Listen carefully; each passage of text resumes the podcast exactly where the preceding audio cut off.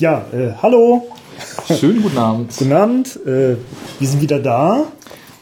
Nach zu langer Zeit, ne? Also ja, schon ein paar Wochen jetzt irgendwie aus aktuellem Anlass. Ja, wir haben Krankheiten noch und nöcher hinter uns. Wir sind mit Fieber im Bett gelegen, auf dem Zahnfleisch gegangen und durch den Fleischwolf gedreht worden. Also ich war einfach nur faul.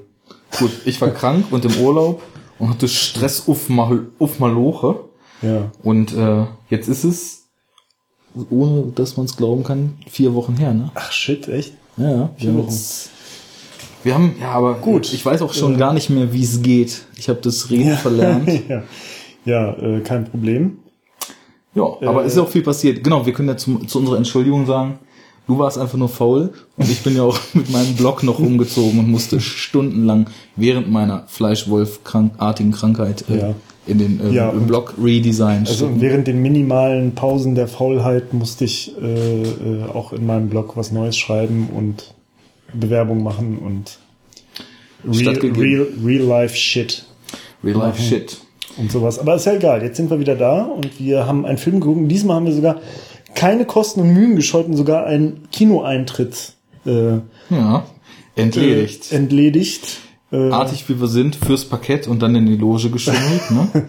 ja, aber das Ding das ist aber auch das Einzige, was man machen kann mit einem scheiß Cinemax, dass man auf diesem Wege eigentlich boykottieren sollte. Genau. Also falls wir irgendwann mal äh, vom Cinemax Freikarten bekommen, um die Filme zu reviewen, die sie zeigen, dann nehmen wir das natürlich zurück, weil wir sind ja einfach nur Media Horrors und äh, prostituieren uns für Kinokarten und Blu-rays. Aber davon mal abgesehen, es ist halt so. Ein schönes Programmkino, so da zahlt man auch gerne mal den Eintritt, aber ein Multiplex, ja, in dem man ja. am Boden festklebt und am Schalter abgefertigt wird. Wir können ja, wir können ja einfach mal das Foto, das du eben noch gemacht hast, äh, genau. in den Podcast-Beitrag Das wäre vielleicht äh, als, als einfügen. Shownotes äh, ja. Eröffner ganz gut. Also watch out für das Episodenbild.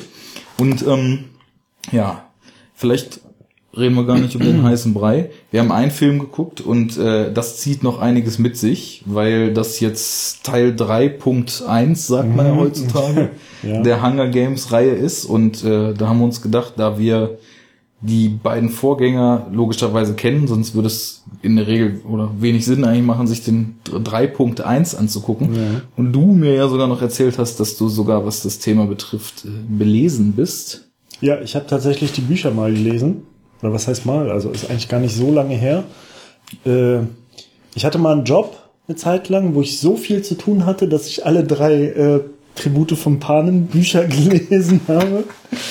War das diese Autohausgeschichte? Nee, nee, nee, nee. Ich habe äh, im, das kann ich jetzt hier nicht sagen. Okay. Also äh, ich hatte jedenfalls mal einen äh, Job eine Zeit lang Vollzeit, äh, der wo die Pausen etwas länger waren. Ja, ist klar. Und äh, bei der Gelegenheit habe ich mir die drei äh, Bücher mal als E-Book gezogen und dann einfach mal gelesen. Und die konnte man eigentlich auch so ganz gut weglesen. Ich muss aber sagen, also ich habe jetzt äh, beim Film kam wieder ein bisschen was, aber ich habe jetzt auch nicht mehr alles so parat. Mhm. Ähm, aber ja, wir haben noch gar nicht gesagt, also ja gut, wir haben ja, Hunger klar, Games Hunger gesagt. Games, ne? Teil 3.1. Also Hunger Games, äh, wie heißt es? Mockingjay. Mockingjay Part 1. Oder auf Aber Deutsch bitte Spotttölpel. Spotttölpel Teil 1 heißt der Film. ich finde, wenn sie schon zwischendurch ihre cheesy Gesangsnummer auch komplett eindeutschen, weil muss man dazu sagen, aufgrund der äh, Vorstellungspolitik der, der schönen Multiplexe in Hannover mussten wir ja Synchro gucken. Und äh, mittlerweile werden da sogar... Gab es eigentlich die Option? Nicht Synchro? Nee, also nee, ich glaube einmal diese Woche irgendwann, wo du dann schon keine Zeit mehr hast, da zeigen sie glaube ich eine Vorstellung mal OV, ah, aber okay. das, wir wollten ja heute was aufnehmen. Naja, auf jeden Fall äh, wenn schon so komplette Lieder dann auch noch eingedeutscht werden, dann könnte man doch auch konsequenterweise den Titel in, den Titel äh, Spotttölpel. Ich habe auch die ganze die Zeit die Tribute von Panem Spotttölpel. Ich kenne das, ich habe halt die beiden ersten Teile nur in OV gesehen und ich habe die ganze Zeit im Film mich gefragt, ob das so eine gute Entscheidung war, den Spotttölpel also eins zu eins äh, zu übersetzen oder hey, ob man sich da kennst du schon den neuen Panem? Was Spotttölpel? Ja, Mann, ja, Spotttölpel. Spotttölpel Teil 1. Geiler Scheiß, musst du dir reinziehen anziehen. ja. Spotttölpel. Und vor allem ist also so, ähm, wie gesagt, ich habe letztens durch Zufall so, sag ich mal, die hinteren drei Viertel oder Hälfte des ersten Teils zum zweiten Mal für mich so gesehen, aber dann halt im Fernsehen, so beim Seppen. Und da wird dann halt einmal, als sie diesen Ruf da äh, entwickeln, wird einmal Spotttölpel gesagt, ne? Und da mhm. bin ich gar nicht, da war ich gar nicht so richtig auf Zack, dass das ja dann dieser Mockingjay ist. Das ist auch in den Filmen tatsächlich ähm, nicht so, das wird nicht so krass thematisiert wie in den Büchern. Ja. Da nimmt das äh, erheblich so mehr als Erkennungsruf also, und so. Ja, das sind ja, also das ist ganz interessant. Ich weiß nicht, ob ich das jetzt noch richtig auf die Reihe kriege, aber ursprünglich sind diese Spotttölpel also es gab ja schon mal, ja, aber gut, jetzt fangen wir wieder so mittendrin an. Äh, ist egal, wir machen dann gleich nochmal Schritt für es, Schritt. Es gab halt schon mal äh, so einen Krieg jetzt vor der eigentlichen Handlung, ne? Ja. Das ist ja der Grund, warum so, dieser weswegen Distrikt, die Distrikte da bestehen, ne? Ja. Genau, und weswegen auch der eine Distrikt halt komplett zerstört wurde. Mhm. Oberflächlich zumindest, Distrikt 13, weil es schon mal einen Bürgerkrieg gab. Und ähm, diese Spotttölpel sind ursprünglich genetisch veränderte Vögel. Mhm die halt ähm, ja Sprache nachahmen können. Ne? Ach so, okay. Und die wurden dann halt, äh, ich glaube, dieses, also das Kapitol hat die irgendwie ursprünglich eingesetzt. Wie waren das? Um so falsche Botschaften zu senden okay. oder so und um die die äh, die Gegner halt in so Fallen zu locken und dann hat aber irgendwie dann haben halt die Rebellen das für sich irgendwie genutzt. Das kriege ich nicht mehr auf die Reihe, aber das sind halt so so genetisch veränderte Vögel, die halt eigentlich ursprünglich vom Kapitol eingesetzt wurden. Und die können mhm. dann halt so, also die wurden dann halt so, genau, äh, die, ähm, die, die Rebellen in den Restrikten haben die dann zur Kommunikation untereinander verwandt. In ne? dem alten Krieg schon in oder alten jetzt Krieg, in, ja. de, in der Revolution, die nee, jetzt in, in der in der Filmreihe und Buchreihe dann auch aufkeimt? Also soweit ich weiß, in dem alten Krieg. Okay. Ne? Und dieser Spotttölpel, äh, also die haben das dann für sich quasi instrumentalisiert. Mhm und gegen das Kapitol eingesetzt und dadurch äh, ist dann jetzt wohl halt auch dieser Spotttölpel so ein Symbol für die Revolution dann so geworden. Ne? Das Gut. ist dann so das. Äh, also das, also das hat überlebt und ist nicht erst durch sie, wie es im ersten Filmteil so dargestellt ja. wird. Ja, okay. genau. Gut, genau. aber worauf ich eigentlich hinaus wollte, es wird halt echt oft Spotttölpel gesagt. So wie, wie ihr gerade schon gemerkt habt, du hast das kurz erzählt und hast auch schon zehnmal Spotttölpel gesagt. Und vor allem, als dann Jennifer Lawrence auch die ganze Zeit dasteht und ich bin der Spotttölpel sagt, das ist dann noch irgendwie, also. Ich bin der Spotttölpel, Vielleicht ähm, können wir ja, weil eigentlich ist es überhaupt gar nicht so, äh, so Panne. Lass uns vielleicht darauf einigen, vom Mockingjay zu sprechen. naja, gut Übersetzungsbusiness Aguan, ne? Mhm. Wie das der äh, Rastafari sagen könnte, aber Rastafari. wahrscheinlich nicht würde. Ähm, ja. What is the film about? What is the film? Lass uns, lass uns doch anfangen mit dem ersten. Lass uns einfach über die genau. Reihe sprechen und mhm. dann ein bisschen mehr über den dritten, weil wir den gerade ja. gesehen haben. Wie stehst du denn dazu? Zu den Filmen? Weil die sind ja doch sehr, also es gibt viele Leute, die sie hassen und es gibt mhm. viele Leute, die sie so recht gut finden. Äh, also ich muss sagen, ich bin auch eher auf der Seite recht gut. Also ich finde die nicht bahnbrechend, mhm. aber ähm, also ist ja wie, ist ja oh, schon wieder ey, bam, ich hau hier mal aufs Sofa und das macht dann immer so einen fetten Sound, weil ich der so ein Körperklaus bin der, der wilde nicht, Gestikulierer. Nicht, nicht ohne ohne Körper äh, reden kann. Okay, dann also jetzt nochmal ohne Körperklaus. Ja, ich, äh, ich, ich äh, halte meine Hände jetzt bei mir. Ähm, äh, wie ihr ja vielleicht schon gemerkt habt, sind wir so leichte Sucker für dystopische Zukunftsvisionen. Weil es ist eigentlich, eigentlich könnten wir es auch den Dystopie-Blog nennen, so den Dystopie-Cast, weil bis auf Spring Breakers sind eigentlich Was? alle Filme dystopische Zukunftsvisionen bisher, ne? Und da man ja Spring Breakers interpretieren kann, wie man will, und das, das hedonistische Party machen als den Untergang der Menschheit sehen kann. Kann man es eigentlich auch als, als den Diktator. Also kann man es eigentlich auch als dystopische Zukunftsvision sehen. Ja, aber ich würde sagen, also wir sind ja dann jetzt episodenmäßig bei drei von vier und wenn wir jetzt sagen, tendenziell sprechen wir heute eigentlich über drei Filme, dann sind wir im Verhältnis fünf zu eins, was die Dystopien betrifft. Also, ja. Also willkommen bei Dystopiecast. Dann gucken wir nächstes Mal noch Unser neuer Name. Ja, aber das, das ist nicht catchy. Enough democracy. Get to the dystopy. Stop talk. Start listening. Enough democracy. ja, vor allem mit TH, ne? so, das wird hier albern. Ja, okay, also, also ähm, äh, es ist ein, eine dystopische Zukunftsversion. Jetzt hast du es gemacht. Mach's. Gut, also hau rein. Also es ist eine dystopische Zukunftsvision ähm, was wir ganz gut finden. Und das Setting ist äh, ungefähr so, also das spielt in einer unbestimmten Zukunft, die allerdings nicht allzu weit weg ist, würde ich jetzt mal so sagen. Und es spielt tatsächlich auf dem ehemaligen US-amerikanischen Kontinent. Wer hätte das gedacht? Mhm. Und es gab halt ein, äh, ein, ein, so eine globale Katastrophe, also anscheinend im Dritter Weltkrieg war es, glaube ich. Ne? Es gab also in der Gesellschaft, wie wir sie jetzt kennen, ähm, einen Krieg globalen Ausmaßes, nuklear, glaube ich auch. Also da bist du besser informiert als mich, weil ich krieg so das, das Basic-Setting, was sie da etablieren, gar nicht mehr so richtig Film zusammen. auch nicht so ganz konkret thematisiert. Also die sprechen halt immer, das war auch heute äh, so, die sprechen mal von den dunklen Tagen, mhm. seit den dunklen Tagen. Aber das ist ja auch so ein Dystopie-Ding, das von der von der Obrigkeit so immer so so so äh, spezielle Bezeichnungen und so Symbole ja, gefunden werden ja, für das, was so vorher war. Ach so, genau. Die Terminologie halt so festgelegt. Mhm. Du sagst ja schon die ganze Zeit in den Büchern, in den Filmen, mhm. das sind ja so, wie ich das gehört habe, sind und äh, ich stütze mich bei der Behauptung, genau, dass ich nämlich mhm. äh, bei meiner Cousine das mal habe rumliegen lassen, die irgendwie 14 war zu dem Zeitpunkt. Ähm, oder beim Cousin, ich weiß nicht. Ist auch egal. Auf jeden Fall ähm, das sind ja so, man spricht ja von so Young Adult Verfilmungen. Ja.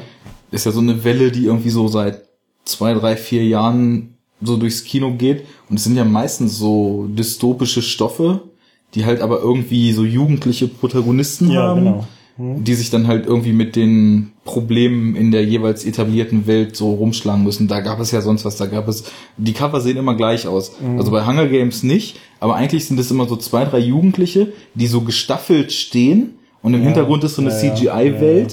Ja, mhm. Und, und dann gucken die so in die Ferne. Und da gab es sowas wie Seelen, Divergent, City of Bones. Divergent, stimmt, den habe ich neulich geguckt. Ich kenne die alle nicht. Also ich habe letztens durch Zufall in einer, in einer Sneak Preview das erste Mal, also bis auf Hunger Games, ähm, von solchen Young Adult Verfilmungen ja, was gesehen. Das war ähm, The Giver das kenne ich nicht. Ich habe nur diesen Divergent mal neulich gesehen, mhm. fand ich auch nicht so schlecht.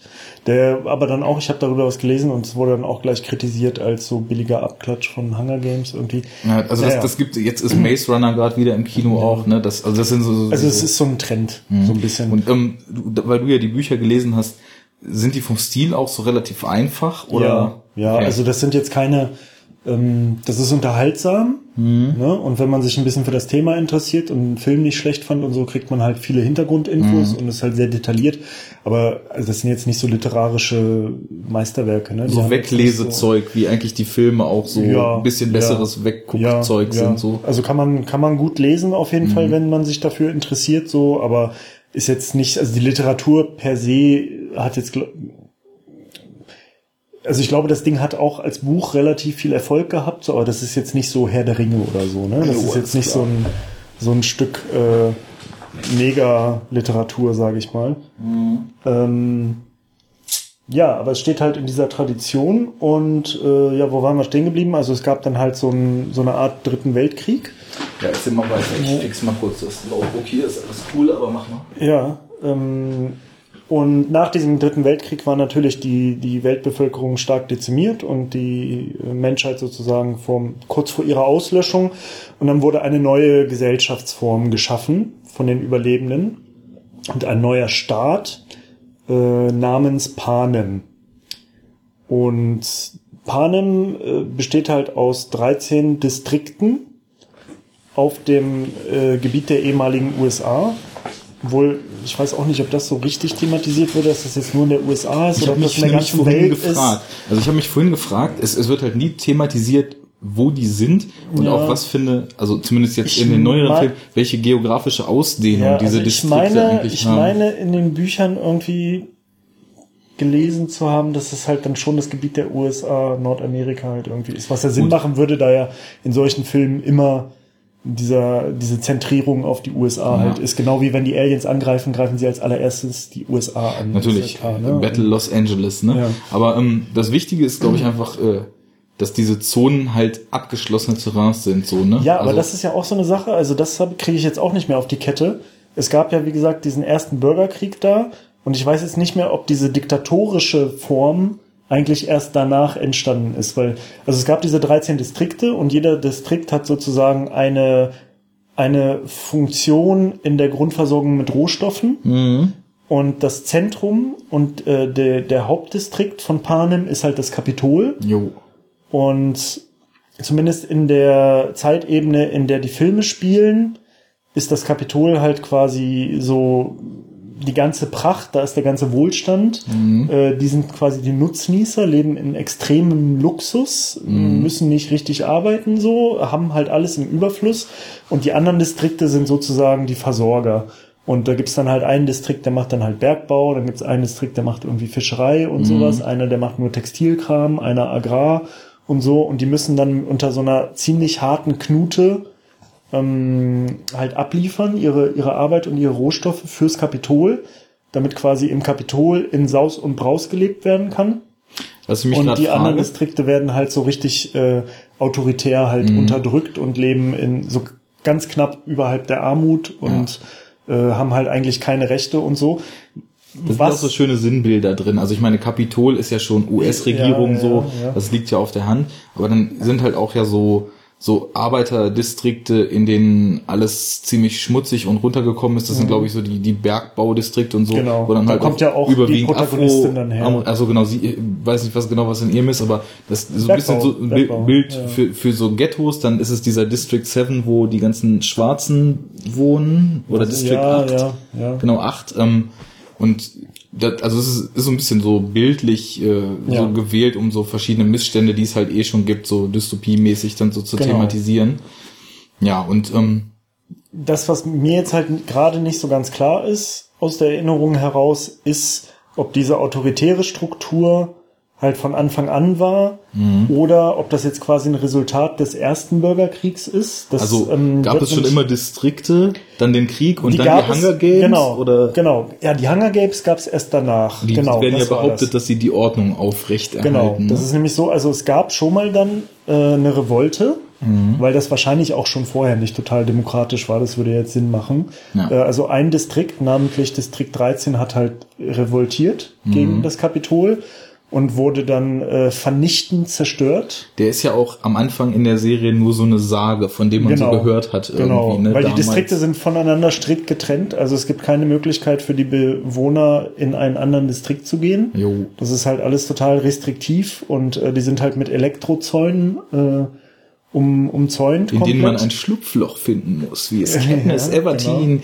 genau. gewieft, Everdeen gewieft tut, ja. um äh, nebenan Und zu jagen. Es gibt halt also eine ganz restriktive Informationspolitik, also es ist halt einfach eine krasse Diktatur. Ne? Die Leute kriegen nichts mit so mhm. von den Machtverhältnissen, werden künstlich von klein gehalten. Genau, werden künstlich klein gehalten. Es gibt halt überall so Friedenswächter, die halt so eine Art Gestapo-Polizei sind. Das ist auch der geilste Name äh, dafür, ne? Friedenswächter, ja. die mit der Knarre im genau, Anschlag. Die halt also ganz, ganz schnell halt Leute halt einfach über den Haufen schießen, wenn mhm. sie nicht parieren, so, ne? Mhm. Also es ist ein ganz menschenverachtendes System. Und dann gab es halt diese Revolte. Da ist dann halt ein Bürgerkrieg entstanden und dann wurde Distrikt 13 vom Kapitol vollständig zerstört.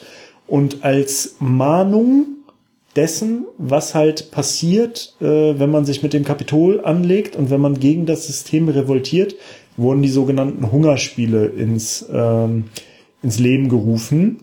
Äh, das ist quasi dann der Preis, den die äh, Distrikte öffentlichkeitswirksam äh, zahlen müssen dafür, ne? der Tribut.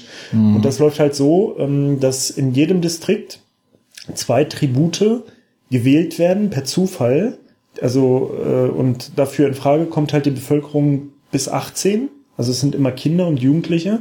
Ab wie viel denn eigentlich? Ich glaube schon so ab acht oder neun sind die Ja, Jüngsten, relativ ne? jung, so mhm. jung. Also so ab acht, neun oder mhm. zehn und bis 18, glaube ich. Ja. Und das ist dann die mögliche Gruppe, aus denen gewählt wird, per Zufall. Und die müssen dann in diesen äh, äh, Hungerspielen antreten. Und die Hungerspiele sind halt ein Kampf auf Leben und Tod. Du hast dann mhm. halt also von den zwölf Tributen je zwei Leute, also es sind 24 Kinder und Jugendliche, die dann in einer Arena äh, auf Leben und Tod gegeneinander antreten müssen und das wird halt äh, übertragen in das allen halt Distrikten. Der ultimative Medienevent, genau. vor allem so in den reicheren Distrikten wird genau. halt richtig drauf abgefeiert. Das die Leute wetten drauf, wer also, gewinnt. Genau, es ist im Grunde genommen nur eine Bespaßung fürs Kapitol. Genau. Und die müssen halt ihre Leute da in den Tod schicken. Ja, und da muss man noch dazu sagen, also da, da steige ich jetzt mal kurz ein. Weil das ist zum Beispiel schon so ein ganz schöner Aspekt, finde ich, des Films. Also jetzt mal konkret auf den ersten bezogen. Das finde ich auch schön. Nein, wie, wie man so sieht, ähm, wie diese, wie, wie die, die Probleme und ähm, die, was, wie sagt man das auf Deutsch? Disadvantage. Nachteile. Die Nachteile.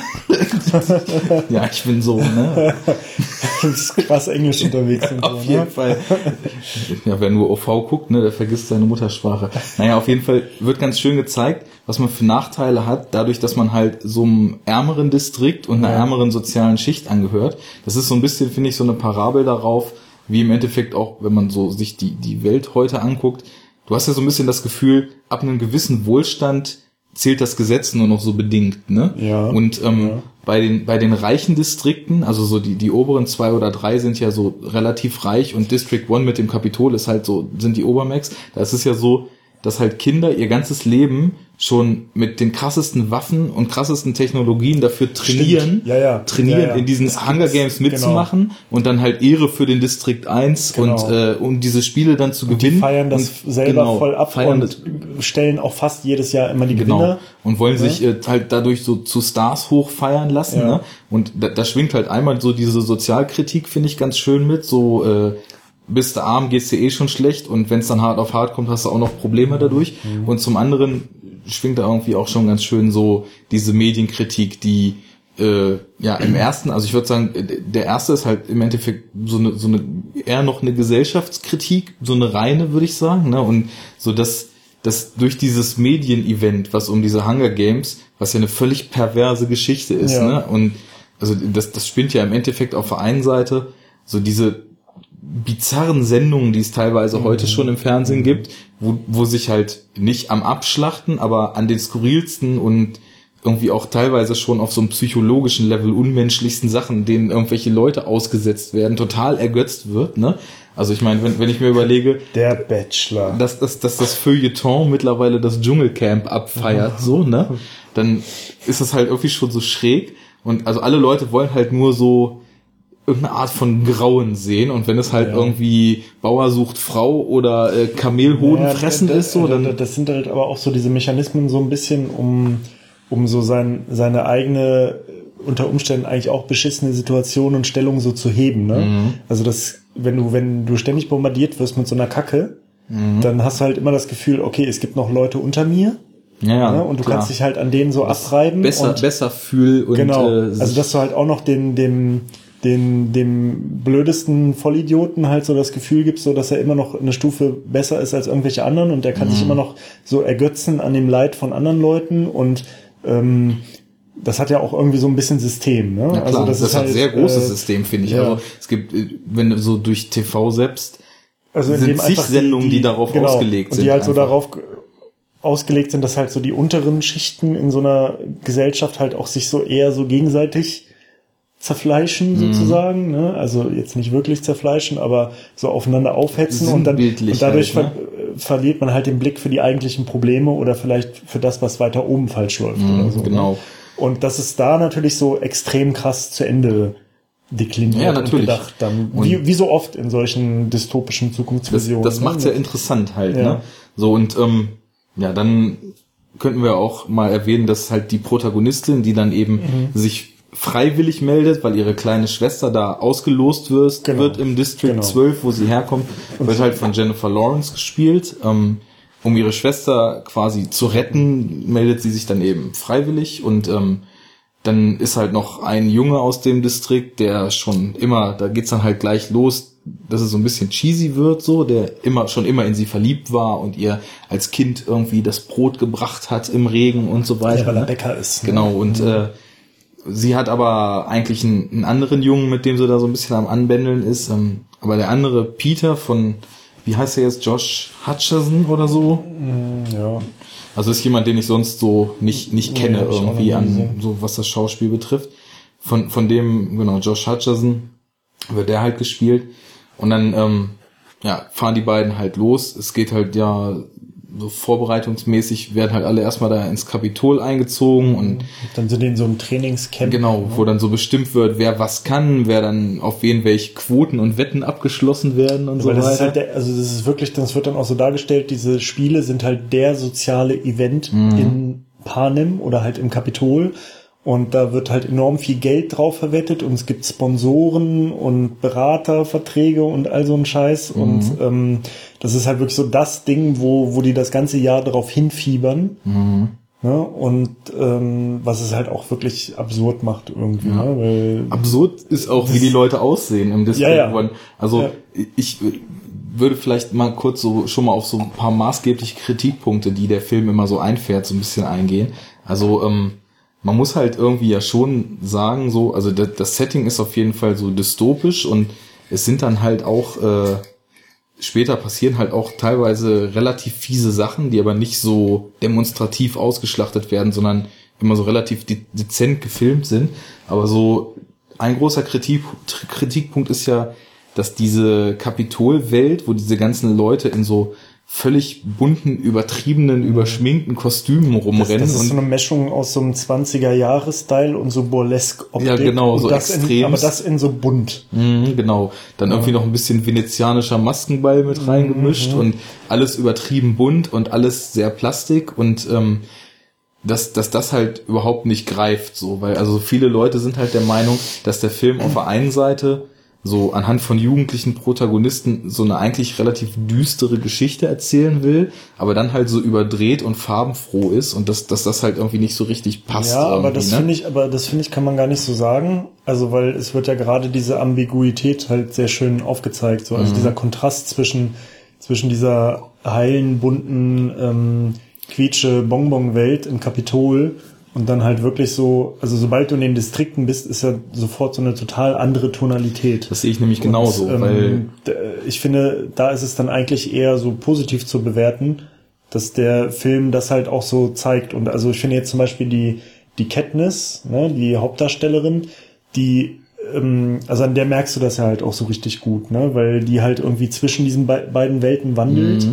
Und halt quasi gezwungen ist im Vorfeld dieser Spiele, weil da gibt's dann halt auch ganz viel so so PR-Maßnahmen und so Vorberichterstattung und dann werden die alle so vorgeführt und was haben die, dann äh, machen sich alle den Kopf darüber, was haben die für Kleider an, Mhm. dann gibt's Stylisten und dann jeder kriegt halt so ein Styling, das irgendwie seinen Distrikt repräsentieren soll und dann geht's darum, wer hat die krassesten Kleider und die werden in so einer Arena. das wird ja auch medial Ja, unglaublich also die werden richtig in so einer Arena eingefahren auf so Pferdekutschen und äh, so ganz krass irgendwie. Mhm. Ja, das di- dient halt alles nur der Inszenierung dieser Genau. Sache, wo man an dem Punkt könnte man auch nochmal, ich weiß immer nicht, wie man den ausspricht, sagt man Tucci oder Tucci? Tucci. Stanley Tucci, ne? Okay, dann hatte ich das richtig. Der, also der der spielt ja den, den absolut äh, hochgefeiertsten Perweis-Grins-Moderator, ne?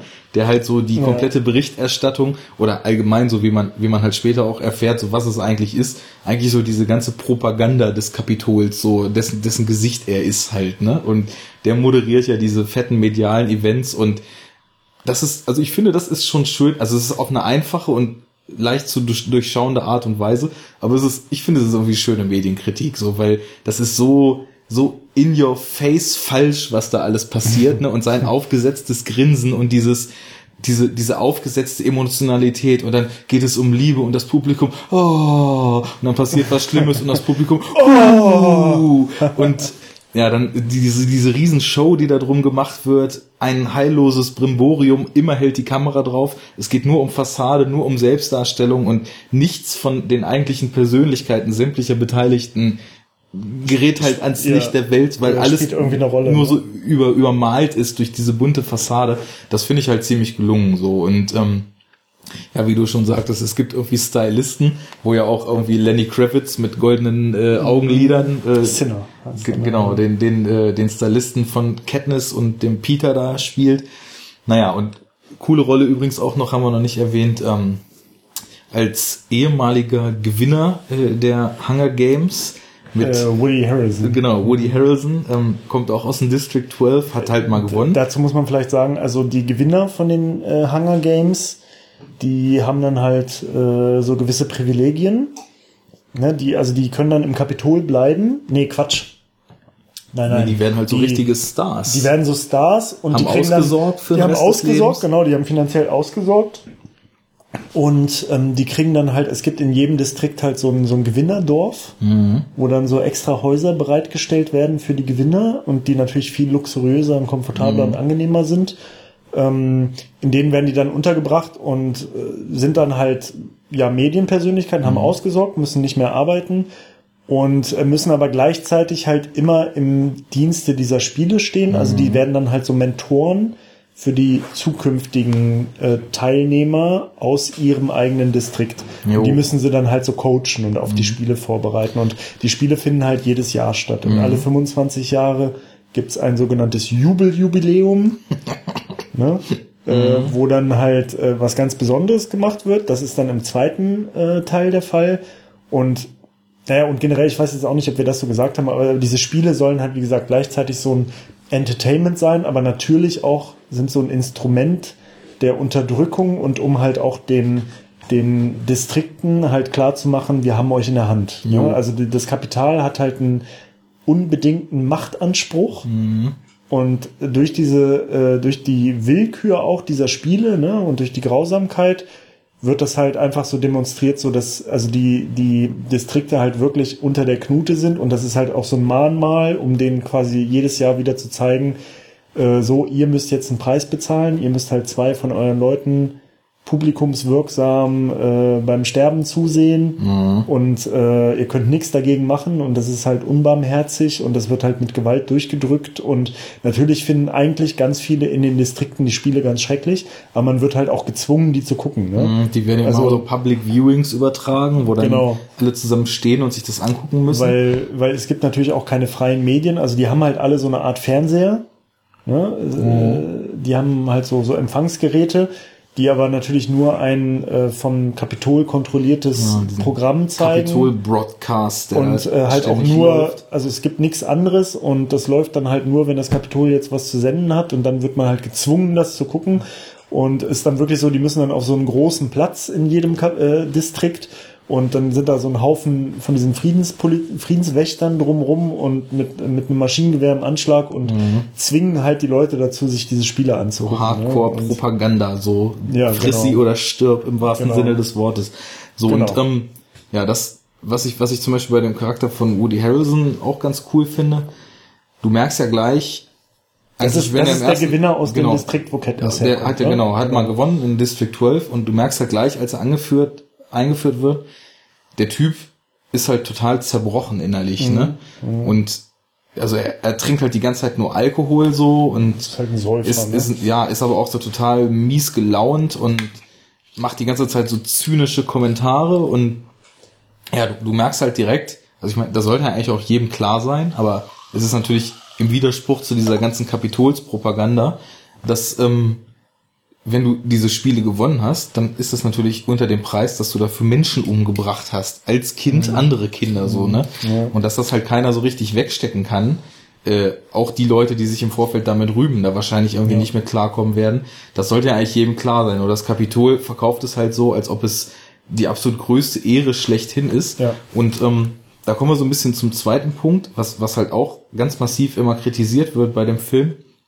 Ähm, also ich habe jetzt schon wirklich x-mal gelesen, dass äh, der erste Teil von den Hunger Games als Battle Royale für mhm, Arme mhm, bezeichnet genau, wird, ja. ne? Oder Battle Royale für Kinder. Und dass halt immer so gesagt wird, ähm, du kannst nicht äh, zeigen, wie fürchterlich Gewalt ist, ohne die Gewalt richtig zu zeigen und ohne dass viel Blut fließt und so weiter, ne?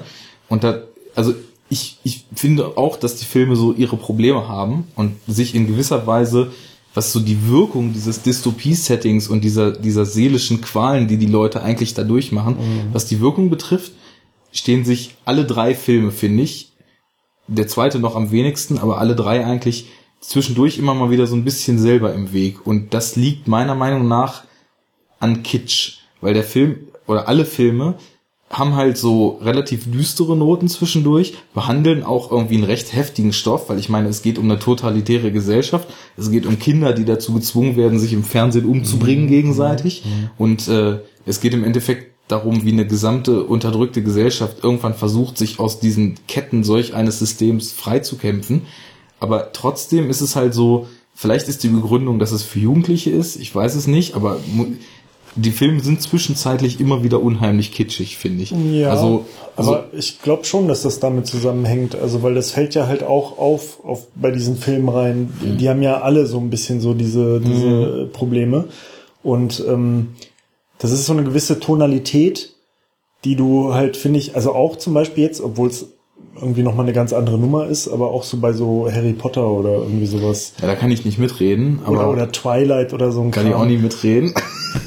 Weiß nicht, also das ist irgendwie, äh, das, ja, das merkt man diesen Film schon an. Genau, diese ne? Jugendbuchverfilmungen, die haben halt so einen speziellen mhm. Spirit, wie die mit so Dingen umgehen und halt auch dann vielleicht so ein bisschen so eine Teenager-mäßige Darstellung und mhm. Vorstellung von so bestimmten Dingen, wie man es dann halt so empfindet, ja. wenn man üblicherweise so ein Teenager ist. Und Zum sei Beispiel, es die Teenie-Romanze, genau, die halt die Romanze, mit genau. drin hängt, ne? Ja. Auch, ja, aber also ich, ich finde halt so, also in, in allen dreien der Filme sind immer wieder so Momente, die ich schon, also ich meine, man, man denkt ja irgendwie, wenn man halt nicht mehr 13, 14 ist, so, da irgendwie, man hat ja so eine ganz andere Sicht auf diese Themen mittlerweile schon entwickelt, die da so behandelt werden. Ne? Und deswegen ja. gibt es halt auch immer wieder so, so, so Szenen, die mich aufgrund der Meinung und der Einstellung, die ich zu dem jeweils gezeigten selbst mittlerweile so habe, die mich unheimlich umhauen eigentlich. Ne? Aber es ist trotzdem immer so, ähm, diese Szenen, die, die werden halt kurzzeitig, gehen die in so eine harte Richtung und dann wird es zum Beispiel häufig durch einen Score wieder so abgefedert. Ne? Also mhm. es, es wird gerade unangenehm und ja. es könnte es könnte eine Szene sein, die einem einen richtigen Kloß in den Hals schiebt. Ne? und dann, so. genau, dann, dann wird es halt so im entscheidenden Moment, teilweise bleibt es visuell sogar so wie vorher, aber es kommt so ein seichter, angekitschter Score rein, der da halt so ein bisschen die Härte rausnimmt, ne? Ja, aber das und ist dann wahrscheinlich auch, um es halt der Zielgruppe verdaulich zu machen, so weil man vielleicht so denkt, okay, da sind dann halt auch viele Teenager drin mhm. äh, und denen kann man das jetzt nicht in so einer total authentisch harten Version vielleicht geben. Ja. Ich weiß jetzt auch nicht, wie die Ratings von dem Film sind, altersmäßig. Die sind alle ähm, bei uns FSK 12. Ja gut, okay, und dann hast du es ja eigentlich ich schon. Ich glaube in äh, USA sogar, was ist denn da PG, unter PG-13? PG 13, ich glaube darunter ist. Gibt's, gibt's da gar nichts? Nee, ich glaube nicht. Das weiß ich nicht genau. Ähm, ich habe ja sowieso hier dann, gerade mal meine ähm, Spion-App auf.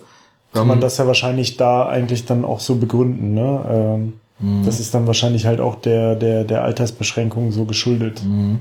Ja, also ob nun PG-13 oder, also ich glaube, ganz frei sind die nicht. Aber also das, das stimmt schon, dass es halt relativ unblutig abläuft, aber ich finde das halt irgendwie nicht schlimm. Also wenn ich mir überlege, ähm, Battle Royale, ich meine, ich kenne den nicht, ich, oder zumindest nur irgendwie Trailer und so einzelne Ausschnitte. Vielleicht mal kurz sagen, haben wir jetzt auch noch nicht gesagt, dass der so im Grunde genommen die gleiche Handlung hat. Ne? Ja, genau. Das, das ist halt ein japanischer Film. Japaner sind ja sowieso für ausufernde Gewalt und irre Settings bekannt. Ne? Nein. Und es spielt halt auch irgendwie Takeshi Kitano mit.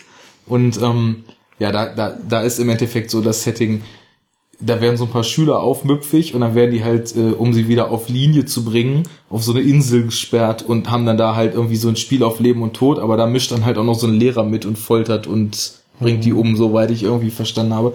Und der ist halt also so in Deutschland indiziert, nicht ungeschnitten zu haben, weil halt übelst abgesplattert wird, ne? Ja.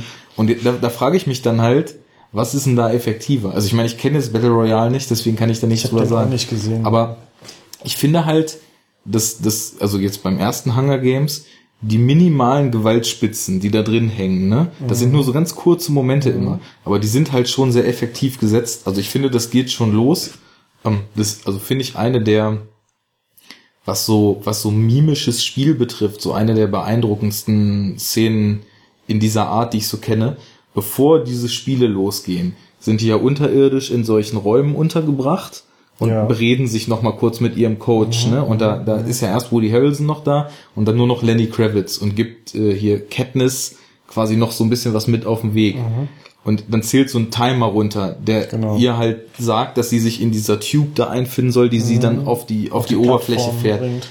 Und diese 30 Sekunden, bevor sie da hochgefahren wird, da, da spielt sie, spielt sie ne? so krass die pure Angst, die mhm. sie so hatten. Also das ist, das ist wirklich, das ist mir richtig eiskalt den Rücken runtergelaufen, weil sie das halt aber auch total tragen kann, so, ne? Also sie nur über die Mimik und sie zittert so leicht und guckt halt wirklich schon so, so panisch ihn die ganze Zeit an.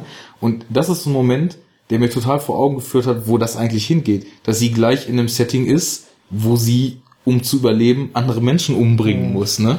Und man muss sich das halt auch immer mal wieder bewusst vor Augen führen, dass so jetzt, ich sag jetzt mal so im Rahmen dieser ganzen Abgestumpftheit gegenüber Gewalt in Filmen, die man mittlerweile wahrscheinlich schon entwickelt hat, ne? Weil man halt schon ziemlich irres Zeug gesehen hat, was da eigentlich passiert. Und ich finde, wenn man sich überlegt, das sind da Kinder, die sich irgendwie, oder Jugendliche, die sich gegenseitig brutal umbringen, auch wenn man jetzt nicht sieht, wie die sich irgendwie den Speer in die Brust rammen oder den Kopf mhm. abhacken. Mhm. Zwischenzeitlich sind halt immer mal so, so ganz kurz, so ein paar Frames sind immer mal so Einstellungen, wo man dann halt auch die Wirkung der Gewalt so sieht. Ja, und das steigert sich ja im, im, in der Reihe noch, ne? Also ja. Also der zweite ist ja schon wesentlich härter mhm. als der erste so. Und also ich finde das, ich finde das okay. Ich finde nicht, dass der Film, weil er nicht blutig ist, die Wirkung und vor allem die Aussage über die Themen, die er transportieren will, irgendwie verfehlt. Ja. So, das, das also würde ich das, sagen. Also das sehe ich auch so und ich finde, das ist nicht nur in dem Film so, sondern ich finde, dass das eigentlich generell nicht, also da, da gibt's nicht zwingenderweise so einen, so einen Wirkungszusammenhang. Ja. Oder, oder die Erfordernis dafür. Das also es ist nicht immer so, und ich finde, da gibt's genug Beispiele für, ähm, dass äh, so der, der Terror von so einer Gewalt mhm ähm, zwingenderweise auch so plakativ optisch unterstützt genau. werden muss. Also das, manchmal passt es halt, manchmal passt es nicht. Und dann gibt es natürlich ganze Filmgenres, die davon leben. natürlich. ja. ne? Äh, und wo dann auch das ein Selbstzweck ist. Aber wenn ich jetzt, sage ich mal, ähm, also wenn du jetzt einfach nur halt so, so, einen, so einen beklemmenden Terror davon ähm, sozusagen vermitteln willst, ne? Also mhm. wie, wie schlimm das jetzt ist. Und äh, wenn das wirklich so den Zuschauer so ein bisschen schocken soll, ähm, kannst du es halt auf beide Arten machen. Mhm. Aber beide Arten per se funktionieren nicht immer. Es kommt dann halt auch darauf an, ob es gut gemacht ist oder nicht. Aber ja, es sind halt zwei Wege. machen, so genau. im jeweiligen Kontext. Es, es muss halt, halt passen, es muss halt zum Kontext und zum, zum gesamten Setting irgendwie passen. Aber es sind zwei mögliche Wege, mhm. ne, die nicht zwingenderweise zum Ziel führen, aber sie schließen sich halt nicht aus und jeder kann funktionieren. Mhm. Und ich finde, ich muss sagen, also ähm, so, so eine offenkundige, krasse Gewalt, die schockt, finde ich, auf so einer oberflächlichen Ebene vielleicht erstmal mehr. Mhm. Also deswegen kann ich ja auch zum Beispiel so Filme wie Saw und so nicht ab. Das ist mir halt zu krass. Also wenn es dann nur noch so ein Selbstzweck ist und halt mhm. wirklich darum geht, einfach so wirklich so krasse, terrorisierende, eklige Gewalt zu zeigen. Da, da würde ich dir jetzt nur äh, zustimmen, wenn du von Up Saw 2 sprichst. Das weiß ich, wie gesagt, nicht. Ich habe die Filme nicht gesehen. Ne? Okay, aber, ja, also aber wenn wir jetzt mal Saw... Ist, ist eher so ein, so ein äh, recht, recht blutiger, recht blutiges psychologisches ja, dann, Experiment. Dann nehmen wir jetzt so, ne? einfach mal diese Filmreihe ab dem zweiten Teil genau. als Synonym generell für dieses Genre Torture-Porn-Filme. Ja. ja, wo es dann Selbstzweck ist. Also das ist natürlich erstmal voll krass, wenn du das siehst und das terrorisiert dich vielleicht auch. Aber ich finde grundsätzlich, äh, die größere Kunst ist es, das ohne plakative Gewalt zu machen mhm. und äh, das finde ich unter Umständen noch krasser. Mhm. Also und halt auch noch beklemmender. So, das ist so ein bisschen so wie mit mit der Diskussion, die wir immer haben über so CGI. Mhm. Ne?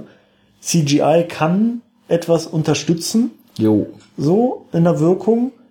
Aber es muss das erstens auf gar keinen Fall zwingenderweise tun. Also das ist keine Garantie dafür. Und man sieht ja auch ganz oft halt genau das Gegenteil. Also ja, bei den Filmen, die halt dann wirklich schon in diese in diese äh, in dieses Genre CGI-Porn passen, mhm. ähm, dass das halt sich wirklich ins Gegenteil verkehrt und dass du dann irgendwann abschaltest und es halt überhaupt nicht mehr cool vermittelt und irgendwas unterstützt, sondern du nur noch denkst so, what the fuck, was geht denn hier ab, was soll das, mhm. wollt ihr mich verarschen so, ne? Und du schaltest halt irgendwie ab. Mal wieder das gern zitierte Transformers-Phänomen. und aber ähm, mit dem Abschalten, mit da hast du recht, das gibt es bei, bei Gewalt halt auch. Ja, also und, genau. Ich finde und, häufig finde ich es krasser, wenn man sogar den Gewaltakt, der in irgendeinem Film vielleicht passieren könnte, auslässt und dann vielleicht später nur die Folgen mhm. sieht, weil mhm. oder wenn man es so indirekt sieht oder so, das finde ich halt auch manchmal noch viel terrorisierender. So. Mhm. Also das kommt halt darauf an, wie gut ein Regisseur das halt dann so vermitteln ja. kann und so eine krasse Szene machen kann. Aber ich glaube, es ist generell die größere Kunst mhm. und es hat dann auch einen krasseren Effekt, wie halt ne, mit CGI-Geschichten du halt auch heute noch Effekte und Sachen halt geiler rüberbringen kannst, wenn du es drauf hast, mhm. ohne äh, unfassbar viel CGI halt zu benutzen. Ne? Ja. Das ist halt ein, das ist halt so ein Stilmittel, das gut funktionieren kann, aber das halt auch so ein bisschen so ein billiger Ausweg sein mhm. kann. Ne? Und vor für, allem für mangelnde andere Qualitäten, das so äh, dramaturgisch irgendwie mhm. darzustellen. Was ich auch noch finde, was wichtig ist, ähm, weil das, das Thema ist interessant, das können wir noch mal kurz abschließen. Ähm, bei Gewaltdarstellung in Filmen ist es ja häufig so, gerade im modernen Hollywood-Kino leider, dass du das Gefühl hast, dass Gewalt irgendwie völlig folgenlos bleibt, ne? Und das darf nämlich genau nicht so sein. Und wenn du das Gefühl hast, da passieren Gewaltakte und die haben eine Wirkung, die erzeugen die, die verändern was zum Negativen. Es, es muss halt eine Bedrohlichkeit, genau. eine gute Bedrohlichkeit und, irgendwie herrschen. Ja, ne? also vor, vor allem halt auch Folgen haben, ne? Und wenn, wenn du merkst, Gewalt hat Folgen, unangenehme Folgen, dann ist es ja auch nicht so, dass die Gewalt irgendwie was Heroisches oder was, was Unterhaltsames hat, ne? Mhm. Und ähm, ich finde halt auch nicht, dass in den Hunger Games Filmen die Gewalt irgendwie jetzt dazu dient, irgendwie das Ganze noch dramatischer oder sonst was zu machen, sondern sie ist halt einfach nur die ganze Zeit diese aufgezwungene Bedrohung, die die Protagonisten im Nacken haben und etwas, dem sie sich zwangsweise aussetzen müssen aufgrund ihres Überlebensdrangs, aber was sie, was halt eigentlich was niemand erleben wollen. sollen. Ja, und eigentlich auch gegen ne? ihren Willen ist genau. vor allem, also unter Zwang, ne? Also, was mir gerade noch kurz einfällt, was halt zum Beispiel ein Beispiel äh, für Gewalteinsatz im Film der mich irgendwie total umgehauen hat und obwohl er extrem krass war, völlig perplex zurückgelassen hat. Ähm, du hast ja Drive, glaube ich, auch gesehen, ne? Ich habe ihn mal angefangen, okay, aber nicht zu Ende gekommen. Also das ist halt, da, da wird Gewalt ganz bewusst eingesetzt. Du hast halt die ganze Zeit einen Protagonisten, der unheimlich, also der, der wirkt so ein bisschen mysteriös, ist, ist still und dann lernt er halt so seine Nachbarin kennen und du denkst erstmal so, hm, worum geht's in dem Film eigentlich? Es, es bahnt sich so ein bisschen so eine Beziehung an und er ist so ein ganz, ja, auf so eine positive Art vereinnehmend, also er, er kümmert sich um den Jungen von ihr und fährt sie zum Einkaufen, ist halt so total so der nette Typ von nebenan.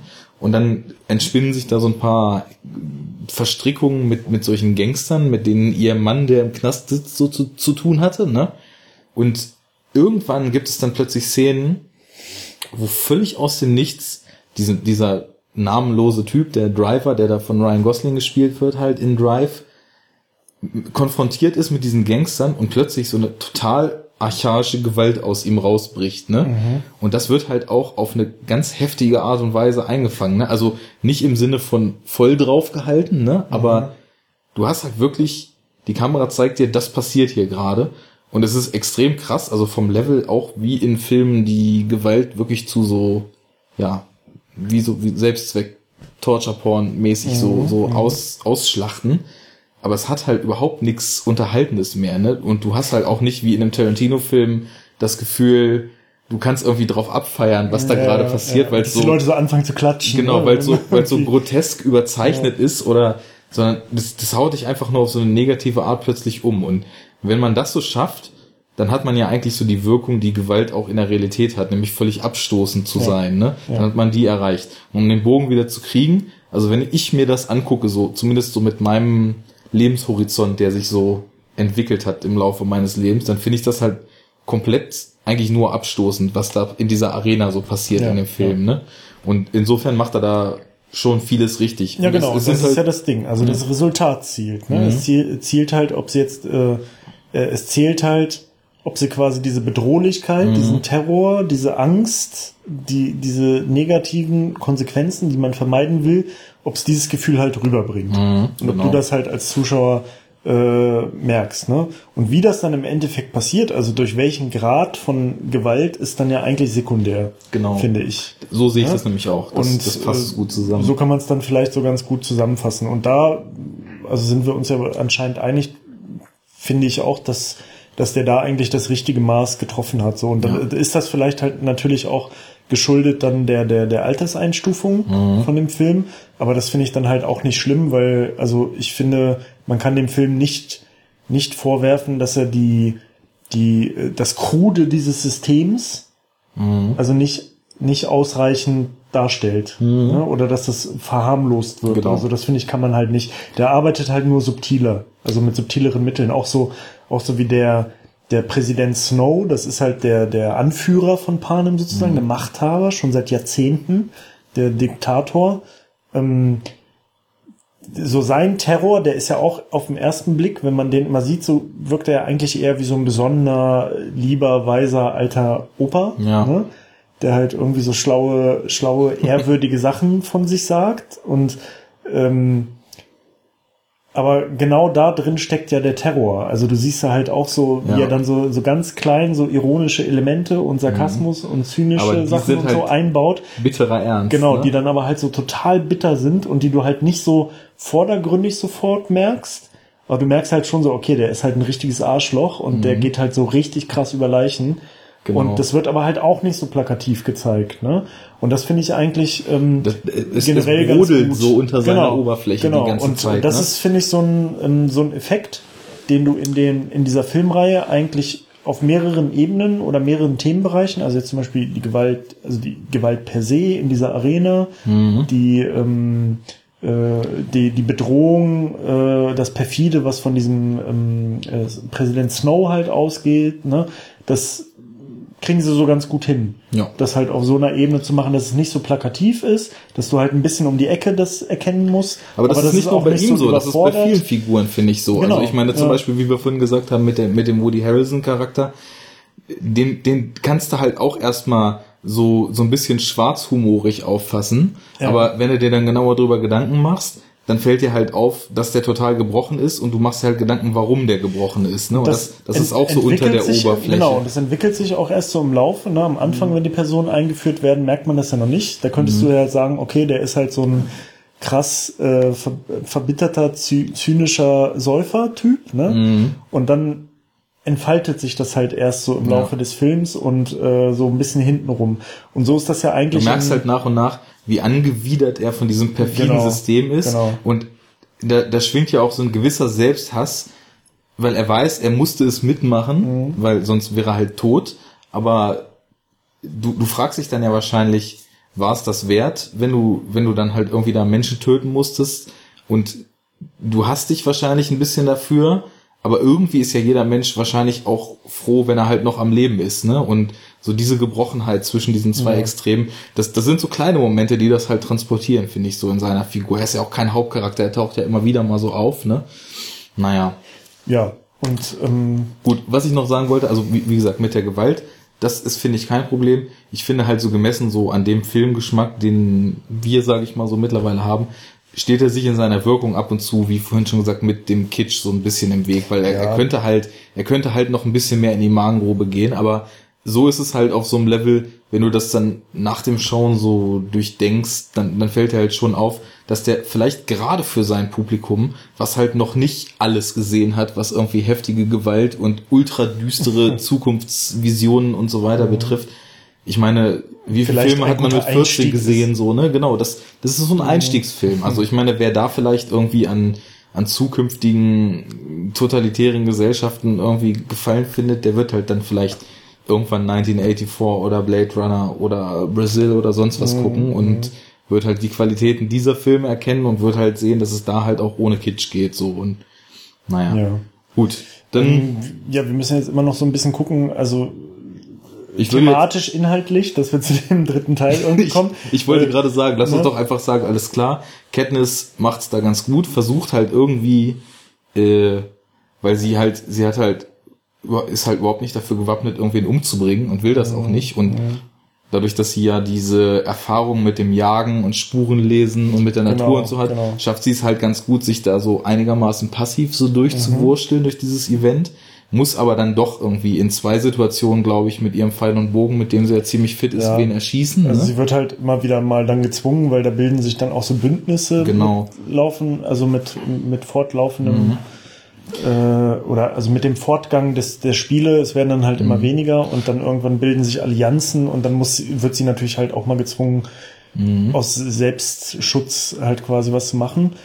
Da sind auch ganz schöne Themen Aspekte noch so drin, so dieses erstmal, also dieses mit dem Strom schwimmen, um die eigene Sicherheit zu, generi äh, zu, mhm. zu garantieren, das wird ja auch so thematisiert, dass, dass so die Schwachen sich erstmal irgendwo dran heften und dann aber halt auch von denjenigen, die da so heftig trainiert sind und nur darauf ausgelegt sind, diese Spiele auch ja, zu gewinnen, dann nur so instrumentalisiert sind ja. und später dann doch irgendwie so als Fallobst ja. oder Kanonen. Ja, das ist ja sowieso verrückt. Also das Setting ist ja sowieso komisch, ne? Du verbindest dich ja mit jemandem, von dem du eigentlich weißt. Entweder du musst ihn später töten also oder egal, er wird dich genau, töten. Egal was passiert, einer von beiden muss mindestens sterben so. Mhm. Selbst wenn alle anderen draufgehen, muss man zum Schluss dann gegen den kämpfen. Also es ist ja total so ein Bündnis auf Zeit und so ganz krude. Ja, ja. aber ja. das ist halt auch sehr perfide so, ne? Ja. Und und das ist ja dann auch das, was den Charakter von diesen Spielen irgendwie dann so ausmacht. Genau. Wie, wie, wie, wie, wie menschenverachtend dieses Setting halt ist. Ja. Und im Laufe dieser Spiele verbündet sie sich dann halt da mit dem Peter halt so ein bisschen. Ich, kann, ich krieg das nicht mehr auf die Reihe, wie das da im Detail ist. ist auch egal. Also sie, sie denken die bändeln so ein bisschen an. Genau.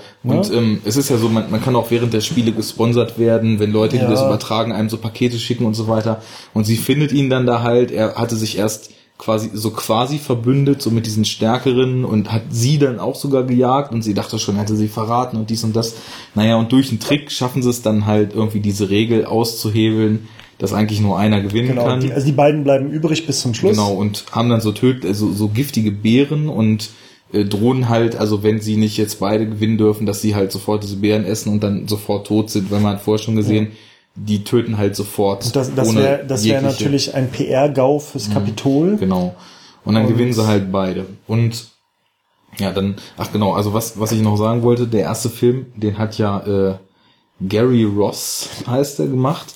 Und wenn man sich anguckt, was der gemacht hatte, ist auch nicht so viel. Dann ist da unter anderem Pleasantville bei, was Ach. vielleicht äh, dann auch eine ganz gute Erklärung dafür ist, warum er mit Kitsch sich ganz gut auskennt zwischendurch. Ja. Weil ich, ich finde, es ist ein ganz putziger Film eigentlich, ne? aber der ist halt auch sehr, sehr kitschig so.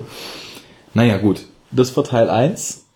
Ähm, ja, in Teil 2 wird es ein bisschen düsterer, ne? Ja, die beiden sind dann halt Sieger, äh, werden dann vom Kapitol natürlich instrumentalisiert. Äh, was natürlich halt auch, also die werden, wurden die ganze Zeit so hochstilisiert, schon im ersten Teil so als das Liebespaar. Mhm. Ne? Ich weiß Damit gar nicht mehr, warum sie, sie das gemacht haben, weil das, das, war ja so fake am Anfang. Genau. Ne? Und sie, es hat, ähm, ich weiß nicht, irgendjemand hat ihr das im Vorfeld schon geraten, dass sie irgendwie über Liebe das Publikum kriegen, so auch so ein bisschen Ach, genau, so, darum ging es. Ging, es ging darum. So, wenn ihr kitschige Emotionen zeigt, ja. dann fahren die Leute da drauf ab und, und dann kriegt ihr mehr euch. Sponsoren genau. und wenn ihr mehr Sponsoren habt, kriegt ihr mehr Gimmicks und dann habt ihr größere Chancen zu überleben. Dann und das war das halt durch. die PR-Strategie, dass die beiden sich dann so als Liebespaar mhm. dargestellt haben. Ne? Und genau. äh, waren sie halt in echt nicht, wobei dieser äh, Peter halt schon so ein bisschen in sie sehr schnell verknallt war und ähm, naja, aber da entwickelt sich dann schon halt irgendwie so eine Form von Liebe zwischen denen so. Bei Katniss weiß man immer nicht, ob das jetzt so eine romantische Liebe ist, aber auf jeden Fall hängt die dann auch immer mehr an diesem Peter und ähm, es wird halt immer dramatischer und naja, und so werden die dann halt auch hochstilisiert, genau. ne? als dass, äh, dass die Sensation halt, mhm. dass das Hunger Games Pärchen, das gewonnen hat, das erste Pärchen mhm. und also ein Scheiß. Da wird ein äh, Riesenfass aufgemacht von wegen, äh, ihr seid äh, das verliebte Paar und wie habt ihr das Jahr zwischen den letzten Hunger Games, weil der, der zweite Teil setzt ja, im ersten sind ja die 74. gewesen. Genau. Und der zweite hat dann eins, wie du vorhin schon gesagt hast, von diesen Jubiläum. besonderen Jubil Jubiläen äh, in den Hunger Games. So, und ich finde, ähm, ich habe den zweiten jetzt vor kurzem erst gesehen ich wollte den eigentlich relativ früh gucken, weil ja, also die, die einzige entscheidende Neuerung im Cast ist, glaube ich, dass Philip Seymour Hoffman dazugekommen ja. ist. Ne? Der ist ja im zweiten Teil so quasi der, der Game Master. Der, der halt oberste Spielmacher. Genau, der in der, in der Kontrollzentrale ähm, die, die Oberhand hat und das ganze Setting und die Arena designt hat und diese ganzen Fiesig, Fiesigkeiten oder wie man es auch immer nennen soll, das haben wir ja gar nicht gesagt. Wenn es nicht läuft und wenn nicht genug Blut fließt, dann helfen ja die Spielmacher auch nach ja, ja, in den Hunger ja. Games. Ne? Genau. Also da gibt's dann halt mal eine Lawine oder mal irgendwelche tödlichen Bienen und Giftgas. Oder irgendwie mutierte Killertiere, die die dann jagen und so. Also so richtig abgefahren. Genau. Und ähm, ja, das... Äh, da, der, da wird dann, also ich weiß nicht, ob vielleicht der aus dem Jahr davor dann abgesägt wurde, weil halt dieser, weil dieses Pärchending da passiert ist. Genau, der wurde, der wurde getötet. Ja, ja genau. Und der, der musste ja selber diese Beeren am Ende essen. Diese Beeren, da, mhm. Das war nämlich auch, fand ich, so eine Szene. Das passt total gut zu diesem, was wir eben gesagt haben, dass das immer so hintenrum mhm. gezeigt wird, ne? Also der wird dann halt einberufen zu Präsident Snow mhm. da und soll sich verantworten. Und das Fiese und, ist ja, Präsident Snow ist nicht mal da. Genau. Und das ist, das ist auch der, wieder so seine Fies. Genau, so Wie sagt man denn? Fieshaft? Nein, fieshaft. Fieshaftig. Fiesig Fiesigkeit. Sein, Fiesheit. Fiesheit, ja. Ich bin ein Sprachgenie, merke ich. Seine Fiesheit und äh, dass, dass er quasi den, den, den Mann, der diese Spiele geleitet Seine hat. Seine Grausamkeit. Das ja. ist doch gut. Grausamkeit. Grausamkeit. Aha. Also wir streichen das in Rot weg und schreiben Grausamkeit drüber, dass er den so quasi zu sich bestellt zum Sterben und noch nicht mal so viel Ansehen für ihn hat, dass er noch persönlich vor Ort ist, sondern oder, ihn, oder das Urteil spricht genau, oder ihn irgendwie eine Standpauke hält oder so. so. Ihn einfach so unbemerkt und genau. so hinten links liegen und lässt. Und dann wird er einfach nur in so einen Raum ge geleitet. Ne? Also mhm. Also wird ihm gesagt, okay, hier treten Sie jetzt ein. Und in diesem Raum ist halt nichts außer eine Schale von diesen giftigen mhm. Beeren. Genau. Und äh, es wird halt nicht gezeigt, wie er die isst oder wie er stirbt oder nee, so. Aber du, aber weißt, du weißt halt genau, was. Du weißt ganz genau, okay, mhm. das ist jetzt sein Todesurteil. Er wird halt jetzt gezwungen, diese Beeren zu essen mhm. und muss sich jetzt halt quasi selber damit umbringen. Mhm. Ne? Und das ist halt so diese, das ist so diese perfide Art, mit der dieser Präsident halt dann solche Sachen durchdrückt. Ne? Mhm. So äh, mit so einem, das hat ja schon dann auch was. Ähm, äh, Makabres auf jeden Fall, so, so makabrer ja, Humor, mhm. so, ne? Und das äh, macht er ja so ganz gerne. Jo. Ja. So, und ähm, was wir jetzt zwar bevor wir mit den Filmen angefangen haben, endlos durchgekaut haben, aber äh, dann im Endeffekt, äh, wo es entscheidend war, vergessen haben. Katniss ist ja im zweiten Teil zwar so ein Instrument dieses Systems geworden, was halt so medienwirksam ja. präsentiert wird, ja aber dadurch, dass sie diesen äh, Mockingjay, Spotttölpel, diese, diese Mockingjay, diesen Mockingjay-Gesang haben sie ja im ersten Teil zur Kommunikation benutzt mhm. und dann ist ja dieses Drei-Finger-Symbol daraus entstanden und äh, auf der einen Seite ist sie halt so medienwirksam und äh, scheint halt so im Dienste des Regimes zu stehen. Auf der anderen Seite brodelt aber langsam so eine Protestbewegung gegen ja. dieses System hoch. Und die haben sich sowohl dieses, dieses Vogelsymbol des Mockingjays als auch äh, diese Gruß, Melodie ja. und diesen Drei-Finger-Gruß so ein bisschen zum Symbol gemacht. Und sie wird halt immer mehr quasi so ein die, Dorn im Auge des, des Präsidenten da. Ne? Sie wird halt auch immer mehr so das Symbol davon. Ne? Also genau. Also sie wird auf sie wird das so projektiert. Sie wird die Galionsfigur allen, ne? dieser genau. dieser Bewegung, obwohl sie da gar nicht so effektiv äh, mit drin war. Sie hat nämlich ganz andere Probleme, weil man merkt nämlich ganz stark und ich finde so rückwirkend ähm, legitimiert das auch noch viel mehr diese, ich nenne es jetzt mal relativ weiche Machart des ersten Teils, wie krass sie mit diesen Ereignissen zu kämpfen hat. Weil sie ist ja, als der zweite Teil losgeht, hat sie auch ständig, ist sie so am, am Rand zur Panikattacke, mhm. äh, ist völlig schockiert über das, was in der Welt so passiert ja. kämpft halt, also ist, ist halt selber gerade in so einem Zerbrechungsprozess Aber das ist, eigentlich. Das ist total interessant, finde ich, weil das ist voll das Charakteristikum diese, dieser ganzen Filmreihe und von ihrer Rolle, also sie ist halt ein total unheroischer Held, mhm. also total untypisch. Sie, man hat halt ganz oft das Gefühl, dass sie halt total überfordert ist mit der Situation ja. und dass sie nur so auf Druck irgendwie dann so funktioniert und ähm, aber selber mal kurz vorm Zerbrechen ist und die wird ja halt auch also psychisch immer abgefuckter so durch die äh, Filmreihe hindurch. Das fand ich auch im dritten und, sehr gut jetzt, ähm, muss ich sagen, wie ja. die Entwicklung so weiter und das ist halt, Also, und es ist ja auch, man merkt halt auch daran, also sie ist ja so total fremdbestimmt in allem, was sie tut. Also sie, sie wird ja immer in diese Situation reingeworfen. Sie hat nie Bock da drauf. Mhm. Sie findet das immer kacke. Sie will eigentlich und immer da raus. Auch egal, äh, welche Seite was von genau, ihr will. Genau. Sie, sie muss immer ja. und sie wird von allen sie Seiten. Sie wird immer so instrumentalisiert. Genau, das war nämlich auch noch was, was ich mir sogar jetzt zum dritten ja. noch so als Stichpunkt notiert hatte, um da drüber wurde zu es sprechen. ganz dolle klar, fand ich. Instrumentalisierung, ja. total. Wie dann auch, äh, also die Leute halt so total über ihr Schicksal, über ihren Kopf hinweg, mhm. hinweg, über ihr Schicksal so bestimmen und sie halt so instrumentalisieren für bestimmte Zwecke bei, auf beiden Seiten und wie sie halt immer wieder in diese Situationen reingeworfen wird. Also ne, die Hungerspiele, da ist sie nicht Also ist hier eigentlich nicht wirklich freiwillig mhm. so drin, so. Mhm. Ähm, also eigentlich ja schon, aber da wird sie ja, halt gut, irgendwie so reingeworfen. Auch ne? nur aus dann Liebe ist sie in dieser Situation mit halt, ne? Peter, ne? mit dieser halben Liebesbeziehung, da hat sie eigentlich auch keinen Bock drauf, so. Ähm, dann wird sie irgendwie eine Galionsfigur von der Rebellion und so und äh, dann will auch ihr jeder sagen, was sie zu tun hat und mhm. wie sie, also sie, sie wird halt immer in so Situationen reingeworfen, die sie selber nicht gewählt hat und muss sich dann irgendwie da so zurechtfinden und man merkt halt in dem ganzen, in der ganzen Filmreihe, dass sie halt voll die krassen Probleme damit hat, dass sie total oft überfordert ist und dass sie, immer ganz oft auch immer vom, ewig, bis sie so richtig ja, Druck bekommt von irgendeiner Richtung. Ne? Ganz oft dann halt auch so kurz vorm Zusammenbruch ist und ja. das ist, äh, das finde ich ganz cool, ähm, also weil das spielt sie halt sehr gut, das muss man sagen. Also ich, ich habe auch ganz oft den Vorwurf gelesen und gehört, dass sie halt so ein ausdruckloses Spiel hat und dass sie halt irgendwie so, also vielleicht auch ihre Rolle halt einfach so, so total ausdruckslos und so voll unemotional und kühl ist und so. Und ähm, aber ich finde, das ist gerade eine Stärke. Weil das, das ist, passt ja ich, total gut in das Setting. Sie genau. ist ja von, von Haus aus einfach so ein Jedermann. Irgendwer ja. aus diesem Distrikt ja. halt, ja.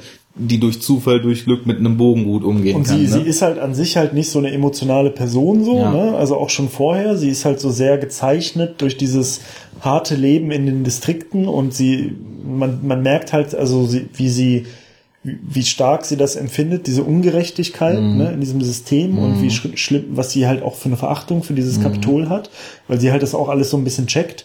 Und ähm, aber dann bricht ja doch immer so, also wirklich so, so, so dammartig als, als würden so Dämme einbrechen, dann doch mal so eine Emotionalität aus ihr hervor. Ja, und dann hat sie ja auch und so eine das, richtige Führungspower in sich genau, plötzlich, die genau, so rausströmt. Immer, immer in diesen Augenblicken und äh, diese, diese Ambiguität, die, mhm. dieser, dieser Zwiespalt, naja, Zwiespalt ist ja nicht, aber dieses Gegensätzliche, dieses Konträre. Ähm, das ist so ein ambivalentes Verhalten. Ambivalent, ne? genau, das ist das Wort, das ich gesucht habe. Also diese Ambivalenz, ähm, die spielt sie halt total gut und das, also und gerade das stelle ich mir halt total schwer vor. Also für einen Schauspieler. Ich glaube, ja, das du ist halt brauchst halt, halt eine Range dafür. Das ist genau. die Sache. Ne? Also es gibt total viele Leute. Und du, du musst halt können, auch die switchen können. Ne? Genau. Ne? Also so relativ kurzfristig. Und das ist ja total interessant gewesen. Vorhin beim dritten Film, als wir im Kino saßen, wo ich dann zu dir meinte, es ist total stark, wie man mal sieht, wie gut sie eigentlich diese Rolle sonst spielt, weil sie muss ja im Film schauspielen und macht das im Film total schlecht, ne? Und ja. dadurch sieht man ja, wie gut sie das eigentlich sonst macht und wie äh, aus einem Guss so diese ganze Rolle ist. Naja, und ähm, das, das, du hast schon recht, und also vielleicht die Leute, die das vorwerfen, haben zumindest mit der Beobachtung recht, dass, dass das so, ja, dass sie so sehr ausdruckslos teilweise ist. Aber ich finde, sie, sie ist eine Schauspielerin, die sehr, sehr viel über ganz subtile Mimik mhm, transportieren mhm, kann. Ne? Genau. Und das, das sind, ist genau wie mit der Szene, über die wir vorhin gesprochen haben, bevor sie da ja, mit ja. dem Lift hochgefahren wird. Sie macht ganz wenig, aber vermittelt unheimlich viel darüber, halt, ne? Und das, das sagt halt, also da, sie, sie sagt oft durch Blicke viel mehr über den Charakter und über das Stadium, in ja. dem sich also ihr Charakter sie, sie ist ja auch befindet. generell so ein wortkarger Charakter, ne? Mhm. Also sie ist, man merkt ja, sie ist halt kein Typ der großen Worte so, mhm. außer sie ist halt in diesen extremen Situationen dann. Also das merkt man ja dann im dritten Teil äh, total gut, wo sie dann ja halt von den von den Rebellen instrumentalisiert wird, PR-mäßig, ne? Mhm. Und sie soll dann halt eine Hoffnung geben an die Distrikte, dass es sich lohnt zu kämpfen und dass es sich lohnt, sich zu vereinen und so. Und da wird dann halt auch anfangs ja versucht, äh, mit ihr so PR-Propagandaspots zu machen, die so voll mhm. fake sind. Mhm. Und da soll sie irgendeinen Text aufsagen und das ist halt, sie kann das halt einfach überhaupt nicht. Ne? Mhm. Ne? Und sie, auch diese ganzen Vorbesprechungen, die da stattfinden, so, da ist sie mal gar nicht bei der Sache und sie redet da gar nicht groß rum und ihr ist das alles so scheißegal. Also man merkt halt total, sie ist so, sie ist so die ganze Zeit fremdbestimmt und hat auf all die Kram so keinen Bock und hat halt ganz andere Dinge im Kopf und hat halt, sie hat halt auch eine starke Bindung zu ihrer Familie, von der sie mhm. ständig halt getrennt wird und so weiter. Ne? Und dann also halt zu diesem Peter und dann hat sie diesen Konflikt, ne, weil sie hat ja eigentlich da den so ein Lover sozusagen. Haben da. wir noch gar nicht gesagt, genau. Der ja. wird äh, von Liam Hemsworth gespielt. Der Bruder von Chris, Chris Hemsworth. Hemsworth. Und ich kannte Liam Hemsworth, bevor ich äh, Hunger Games damals gesehen hatte, bis jetzt nur aus Expendables 2. Stimmt. Ähm, ja. Da hat er ja so eine Rolle als Nachwuchs-Expendable und zeigt er den alten Herren mal kur eine, eine kurze Zeit lang, äh, wo der Hammer hängt, aber bekommt dann ja relativ schnell von Villa ein äh, Rambo-Messer in die Brust getreten. JCVD. JCVD Villa. ja.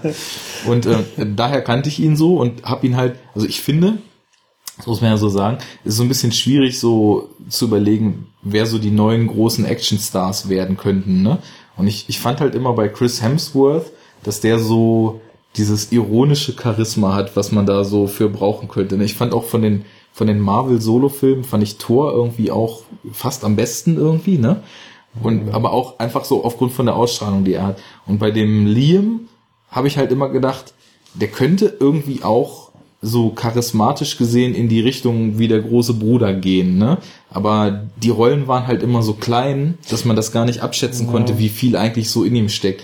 Und im dritten ist seine Rolle ja jetzt ein bisschen größer als in den ersten ja. zwei Hunger Games. Und ähm, ich fand auch, das hat er ganz gut gemacht. Nicht überragend, aber also ich so ver, ver, äh, Vergleich Jennifer Lawrence, da spielt sie ihn dann schon irgendwie so an eine Wand.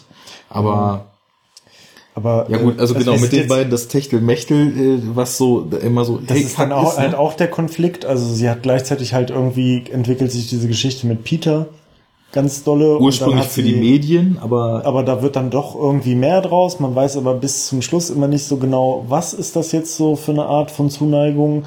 Und der, der also ihr Typ gespielt von dem Liam Hemsworth. Liam heißt er, ne? Liam, genau. Ähm, äh, der wird dann halt natürlich auch so ein bisschen eifersüchtig und deren Beziehung leidet dann darunter und also diese ganzen Konflikte, ne, ja.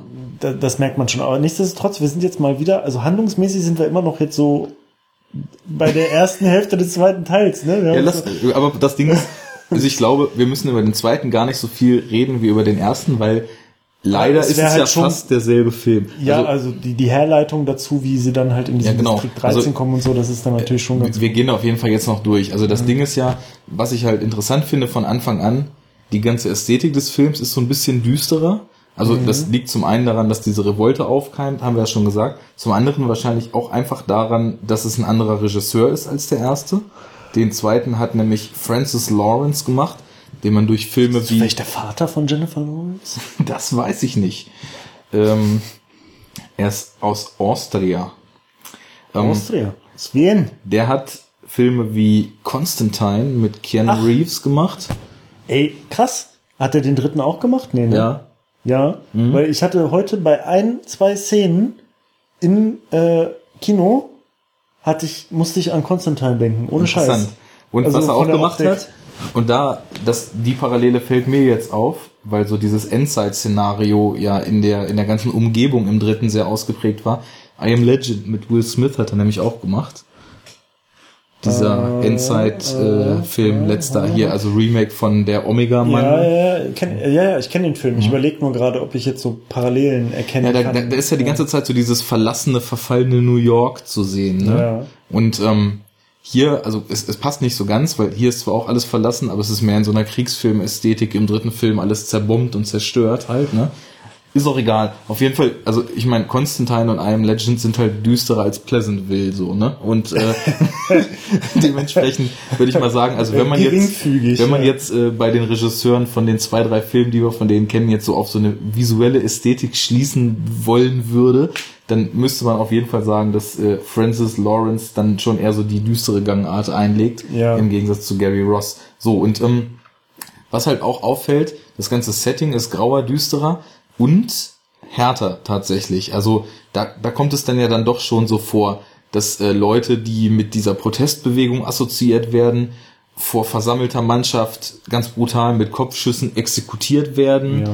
Das sieht ja dann auch äh, Katniss, also sie muss so quasi so einen Promotext aufsagen und dann revoltiert irgendwer und macht diesen drei Finger Gruß und dann holen sie den auf die Bühne und erschießen den und sie dreht halt Parallel. halt voll ab. Ja, genau. Und sie soll und einfach weiter Genau und ja, kann es ja. überhaupt nicht fassen und ist nur am Schnaufen und kriegt keine Luft mehr und ist natürlich klar, wenn dann aufgrund dessen, was sie losgetreten hat, da plötzlich die Leute umgebracht werden.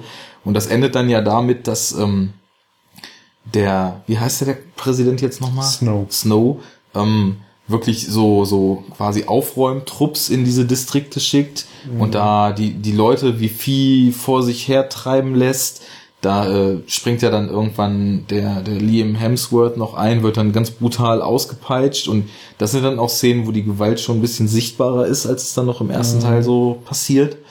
Und ähm, ja, der große Twist dann, man denkt sich dann halt so, hm, zweiter Teil, wie kann das jetzt sein? Sie hat doch schon mal mitgemacht. Äh, nachdem das so ein bisschen etabliert wurde, dass aufgrund ihrer Tätigkeit so diese Protestbewegung angefangen hat und der, der Präsident Snow sie loswerden will, werden halt zum Jubiläum die Regeln geändert und es treten nur Gewinner, die schon mal Hunger Games mhm. gewonnen haben, in den 75. Spielen gegeneinander, gegeneinander an. an. Und da wird natürlich sie ausgewählt, also es, es stehen halt nur sie, Peter und die äh, Woody Harrelson Figur stehen halt mhm. zur Auswahl mhm. und äh, Woody Harrelson wird sogar ausgewählt, aber dann tritt halt freiwillig Peter, so wie Katniss das für ihre mhm. Schwester getan mhm. hat, ähm, an und dann sind sie dann doch wieder bei, bei den Hunger Games dabei. Und dann muss ich leider sagen, also ich weiß, dass gemeinhin, vielleicht aufgrund der Härte, vielleicht weil er so ein bisschen düsterer und ernster ist, dass der zweite Film mehr gemocht wird als der erste, ne?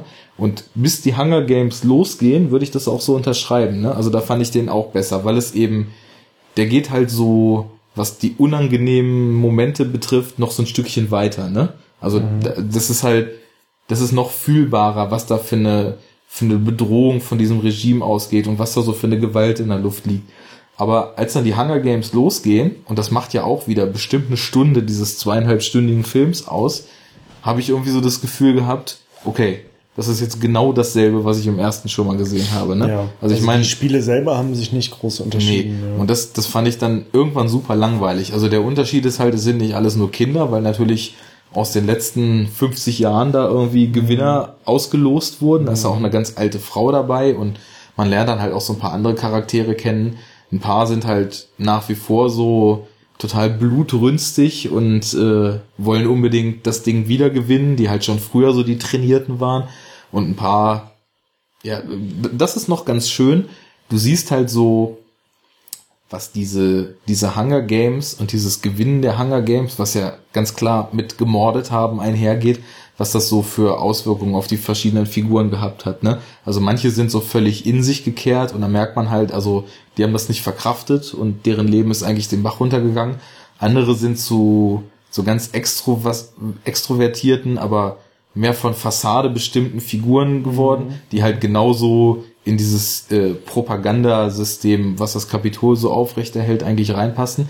Und dann gibt's welche, die halt, wo man so das Gefühl hat, ähm, vielleicht so ein bisschen zur Wiedergutmachung, die irgendwie so eine menschliche, spirituelle Ader so in sich gefunden mhm. haben. Und das ist ja dann eigentlich auch, ich weiß gar nicht mehr, wie er heißt, der, der im dritten dann auch noch im District 13 da. Ja, der Technik-Experte. Äh, das war ja der mit der Brille, genau. Ja. Ähm, den meinte ich gar nicht. Ich meinte, Ach, der, der, der Junge der genau. attraktive etwas jüngerer, der, der im zweiten mhm. Teil die ganze Zeit diese, diese ältere, diese ältere Dame mit sich mhm. rumträgt, weil sie schon gar nicht mehr kann, aber ausgelost wurde. Finnick heißt der mhm. in der, also okay. in der Rolle heißt er Finnick.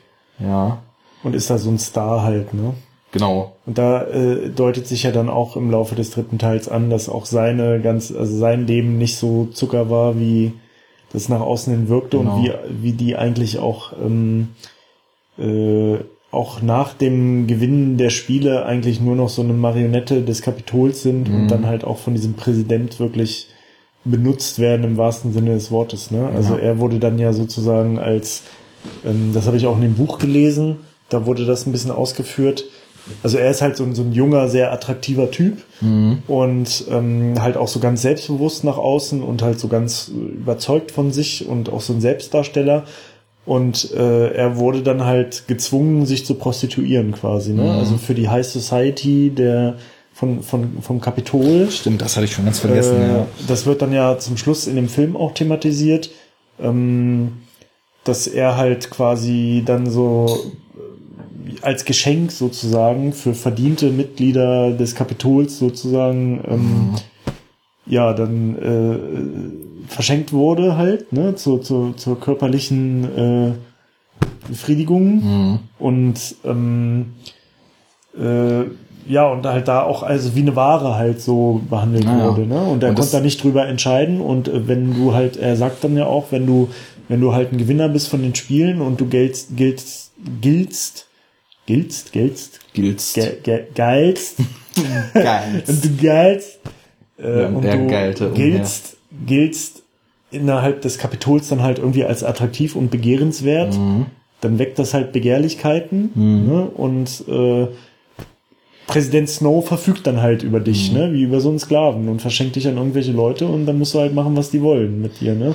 Ja, das ist aber, also das sind wieder so diese kleinen, äh, diese kleinen Allegorien, finde ich, so, die man, die man da oft in den Filmen so in, in so kleinen Momenten finden kann. Ich meine, das, das kannst du auch wieder eins zu eins übertragen auf irgendwelche äh, Promis, die im Endeffekt schon überhaupt gar nicht mehr über das, was sie eigentlich leisten oder das, was sie so wirklich als Beruf machen, definiert irgendeine, sind. Irgendeine Gewalt haben, meinst du? Nee, sondern, sondern dass das halt so, so medienwirksame Menschen total oft so auf so eine Hülle reduziert werden. So. Und es dann mhm. so ganz viele Leute gibt, äh, die da, also so, sei es nun irgendwie diese ganze Reporter, äh, News-Geschichte, wo jeder Mist halt ausgeschlachtet wird, so dass ja, ist schwer zu sagen, was ich jetzt genau meine. Also, dass, dass du, dass halt so Leute, die einen gewissen Ruhm haben, irgendwie zu so einem Objekt gemacht werden, medial, ja. ne? Und, das, und das was manche, jetzt hier, manche Leute dieses Systems vielleicht dann glauben, dass sie über dieses Objekt genau, so das war das, was mir ne? gefehlt hat, genau, dass das mhm. ähm,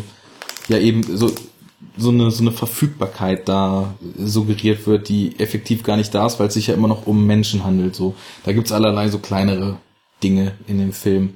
Oder in den Filmen. Naja, und ähm, achso, Sam Cleflin heißt er übrigens. Der Schauspieler, der Finnick spielt. Ja. Und ähm, ja, dann gibt's, also Amanda Plummer spielt noch mit.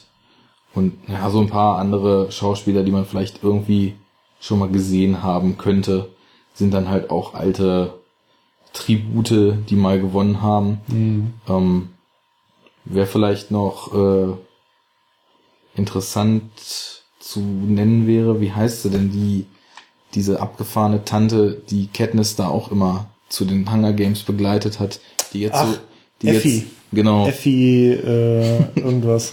die jetzt so ihrer, ihrer ganzen Schrillheit äh, beraubt im dritten Teil dann auch noch ja. auftauchte. Ja, das ist auch noch so ein Charakter, den sieht man öfter. Die war dann ja sozusagen ihre, ja, was war sie denn? Ihre PR-Tussi sozusagen. Ja, genau. Die sie so. auf die ganzen öffentlichen Auftritte vorbereitet hat und so, ne? Genau, die PR-Tussi passt, mm. passt ganz gut. naja, und ähm, ich weiß nicht, die Hunger Games sind dann halt noch ein bisschen fieser. Also der Philip Seymour Hoffman Charakter muss halt ständig so beteuern, dass er halt sämtliche Vorrichtungen getroffen hat, dass Katniss das auf keinen Fall überlebt, damit ja. halt diese Protestbewegung ihre Galionsfigur verliert, ne? Ja und äh, hat sich dann auch allerlei ausgedacht, wie du vorhin schon sagtest, mit Giftgas und mutierten Viechern mhm. und irgendwelcher Säure und hast du nicht gesehen. Naja, und dann, wie beim ersten Teil, es bilden sich so Allianzen und äh, irgendwann kommt dann aber so ein kleiner Twist. Äh, wie ist denn das nochmal genau gewesen? Genau, es schlägt die, die finden raus, dass die Arena quasi so eine, so eine, Sonnenuhr ist, mhm. ne? Und dass zu jeder Stunde irgendeine Boshaftigkeit ihnen genau. gegenüber passiert, ja. in irgendeinem bestimmten Bereich. Und dann spannen die da irgendwie so ein Kabel und wollen. Äh, da schlägt auch ein Blitz immer ein. Genau, alle, alle äh, sechs mhm. Stunden schlägt so ein Blitz ein. Und da wollen die die Energie irgendwie zu diesem zentralen Bereich leiten, um, ich glaube, den Waffenvorrat von den Obermax dazu. Ah, nee, das ist im ersten, wo sie den Waffenvorrat sprengen. Ja, ja. Siehst du, es verschwimmt schon, obwohl ja, ich die, die beiden irgendwie innerhalb der letzten Wochen sogar noch gesehen habe. Ich weiß auch nicht habe. mehr, was die da genau für einen Clou geplant haben. Die wollen halt die wollen auf jeden Energie Fall abgreifen, um. Also sie zum Wasser wollen ah, sie die bringen. Genau, um die Gegner zu töten. Genau, weil, weil, weil die im, mhm. in dem Wasser sich da verschanzt haben. Die, die gegnerische Allianz, die genau, und dann wollen sie das mhm. Wasser unter Strom setzen und genau. so die alle äh, quasi beseitigen. Muss halt so ein Baum zu so einer riesen Antenne umfunktioniert, ja, wo dieser, genau, genau. wo zur Energieversorgung dieser Blitz mhm. halt immer mhm. einschlägt. Und dann, ja, ist es halt so, der betrügt den, der betrügt den. Man denkt halt, man kann in der Allianz irgendwem trauen, kann es doch nicht. Dann wollen sie halt dieses Kabel von der Antenne quasi zu dem Wasser spannen. Irgendwer tickt dann aus, betrügt wen und irgendwer wird noch getötet. Und ja, im letzten Moment schießt sie einen Pfeil mit diesem Kabel. Genau, sie hat einen Pfeil an dieses Kabel gemacht und schießt damit halt quasi in die Luft, also um das, um das, um, um die Arena herum ist ein Kraftfeld. Sie will eigentlich nur die Energie wieder wegleiten, weil ihr Peter da um den hat ah, sie ja Angst. So, ne? Ja, und okay, genau, so war das. Auf jeden Fall, also die, die, wenn die Energie nach unten ginge und Peter wurde halt verschleppt von irgendwem, der da ausgetickt war und sie war kurz ohnmächtig, ne? Mhm. Und dann ähm, will sie eigentlich nur die Energie wieder wegleiten und schießt und der, der, in dem Moment, wo der Blitz einschlägt, trifft der Pfeil halt diese Kuppel über der Arena und das genau. ganze Ding wird gesprengt. Die ganze Energieversorgung des Kapitols ist erstmal ausgenockt ja. und sie auch. Und, und dann, die, die Arena ist sozusagen erstmal zerstört. Mhm. Und ähm, das ist ja dann schon fast das Ende vom zweiten Film. Ja, genau. Sie wacht dann auf in einem, in einem in so Flugzeug. in so einem Fluggerät, genau. Und äh, der Plutarch ist da, der, ähm, also äh, der äh, Seymour Hoffman, ne? Genau. Seine Rolle. Plutarch heißt er, der oberste Spielmacher. Ach so. Hm. Und äh, wer ist dann da noch dabei? Ähm, ja, noch so ein paar Sachen. Also auf jeden Fall, sie wacht halt irgendwie auf und dann ist da halt so eine Besprechung unter denen und du wunderst dich, warum die auf einmal alle zusammen sind, mhm. ne, in der Konstellation. Und da kommt dann halt raus, dass die quasi Teil der Rebellion sind. Ne? Mhm, genau. Und es gibt nämlich, abgesehen von dieser schwelenden Rebellion in den Distrikten, die wir jetzt schon erwähnt haben, gibt es dann nämlich auch eine richtig professionelle Rebellion sozusagen. Ja, in diesem äh, ursprünglich zerstört geglaubten genau. Distrikt 13. Ne? Also wo ne? man halt denkt, da ist eigentlich nichts mehr und da gibt's keinen mehr, äh, stellt sich dann halt heraus, dass unterirdisch in Distrikt 13 halt eine komplette Gesellschaft lebt die Unglückszahl. Äh, ja. das ist gefährlich. Ja, genau. Distrikt 666. Und ja, und da wird sie hingeflogen. Genau, und da ist dann halt quasi so eine Keimzelle von einem organisierten, von einer organisierten Widerstandsbewegung, mhm. die halt schon seit Jahrzehnten sich darauf vorbereiten, äh, irgendwann halt eine Revolution gegen das Kapitol zu machen. Mhm und äh, straff organisiert sind und alles. Und es kommt dann raus, dass zum Beispiel dieser oberste Spielmacher halt, der ist Teil dieser Revolution gewesen, mhm. ne? und einige andere, die dann auch im Kapitol sozusagen so eine Doppelidentität hatten. Und äh, das ist dann der Cliffhanger, ne? So ja. endet dann halt der zweite Teil. So, jetzt habe ich ja schon irgendwie gesagt, ich fand den Film eigentlich so recht solide oder sogar noch Welchen so ein bisschen besser. Den zweiten, den zweiten und eigentlich sogar noch so ein bisschen besser als den ersten, aber ähm, mir hat es dann tatsächlich irgendwie so diese, diese relativ lange Hunger Games Passage am Ende so ein bisschen verdorben. Also im Endeffekt, so rein von der, von der Thematik und so vom Setting her fand ich ihn eigentlich noch besser, aber dadurch, dass ich irgendwie diese Spiele dann schon so, so typisch Sequel-mäßig abgedroschen empfunden habe. Ich meine, klar, da ist nun der Clou, es sind nicht alles Jugendliche, sondern es sind alles so mhm. Gewinner und es ist alles ein bisschen es war eigentlich nur so eine halt Steigerung, halt, ne? Hast, hast so du das auch so empfunden, als du den gesehen hast damals, oder? Ähm, ja, schon so ein bisschen. Also ich habe mich halt manchmal gefragt, ob sie das nicht plotmäßig irgendwie klüger hätten machen können. Genau, das also ob man das vielleicht auch unter Verzicht auf die Spiele oder mhm. vielleicht auch ähm, also wenn die Spieler halt weniger Raum dabei bekommen hätten, auch um das darauf hinzuleiten. Mhm. So, ne? Also ich habe jetzt nicht die, sofort die Idee gehabt, wie man es irgendwie hätte cooler machen können. So, nee, aber, das, aber das aber, ist ja auch nicht unsere Aufgabe. Eben, ne? Aber ich dachte mir halt schon so, es wäre vielleicht ein bisschen smarter gewesen, wenn man da, da nochmal ähm, die Hinleitungen zu dieser Revolution und zu dem Distrikt 13 und so halt nicht nicht so primär durch diese Spiele halt nochmal mhm. gemacht hätte. Ich meine, gut, andererseits, du hast dann halt eine Filmreihe, die heißt halt The Hunger Games, so, ne? Ja. Äh, da kommst du dann halt auch nicht so ganz von weg, obwohl ja im dritten Teil nun definitiv auch keine Spiele ja gut, aber es, es, hätte ja nun auch, äh, man hätte ja schließlich auch die, die Hunger Games mehr oder weniger so passiv, so dauerhaft irgendwie als Damoklesschwert thematisieren können aber eine ganz andere Handlung ausformulieren können. Ja. Da ist halt natürlich die Frage, oder, oder wie viel halt Raum so hätte so diese ganze etablierte Welt dafür gelassen, weil wir sind ja nun an den Punkt gekommen, dass wir wissen, dass halt jeder, der nicht springt vom System, sofort eliminiert mhm. wird. Mhm. Deswegen ist halt die Frage, wenn man jetzt daran gegangen wäre, ohne dass es halt groß gekracht hätte, wie am Ende des zweiten Teils, weswegen der dritte ja ganz anders funktionieren kann, hätte man das überhaupt sinnvoll so machen können, eine ganz andere Story zu erzählen, weil also hätten logisch gesehen die Figuren überhaupt genug Handlungsspielraum gehabt in dem bis dort etablierten Setting, uh, yeah. um um äh, um was völlig anderes aufmachen zu können, wo es vielleicht gar nicht dazu gekommen wäre, dass die Hunger Games nochmal stattfinden, so ne. Ja. Aber das das ist halt äh, eine Frage, die man halt, so nicht beantworten kann. Ich hätte es halt kann. so ganz interessant gefunden, wenn sie vielleicht eher so ein bisschen sich darauf fokussiert hätten, dann so diese Strukturen im Kapitol ja. oder so im Hintergrund, die da halt alle hinterstecken und dass man vielleicht, äh, also weil zum Beispiel ich habe bis zu dem Augenblick, wo sie dann da am Ende des zweiten Teils in diesem Hovercraft ist mhm. und dieser Plutak da rumrennt und so, habe ich nicht gecheckt, dass der Teil der Rebellion ist. Ich auch also, nicht, nee. Also da, das, das dachte ich die ganze Zeit, das hat man nicht gemerkt. So, ich dachte ja. die ganze Zeit so, okay, der ist halt ein Arsch, ne? Mhm. Der ist halt dieser oberste Spielführer und der Chefsadist ja. vom Herrn. Ähm, und das kam halt ziemlich überraschend. Und das hätte ich vielleicht ganz interessant gefunden, wenn man da so ein bisschen den Fokus drauf gelegt hätte, wenn man so diese inneren Machtstrukturen mhm. im Kapitol und dann vielleicht auch so gerne mal so ein bisschen das so angedeutet hätte, dass der vielleicht mehrere Sachen im Schilde führt oder so. Und aber das ist jetzt halt alles natürlich so theoretisches Rumgelaber. Ja, aber das macht aber nichts, weil ich ähm, finde nämlich, also du hast ihn auch nur einmal gesehen, ne? Den ich zweiten. Hab den, ja. Okay, einmal, weil ja. das wäre nämlich sowas, das ist ja generell bei Filmen, die so kleinere oder größere Twists irgendwie verpacken, wenn es auch nur um so einen Charakter geht wie hier.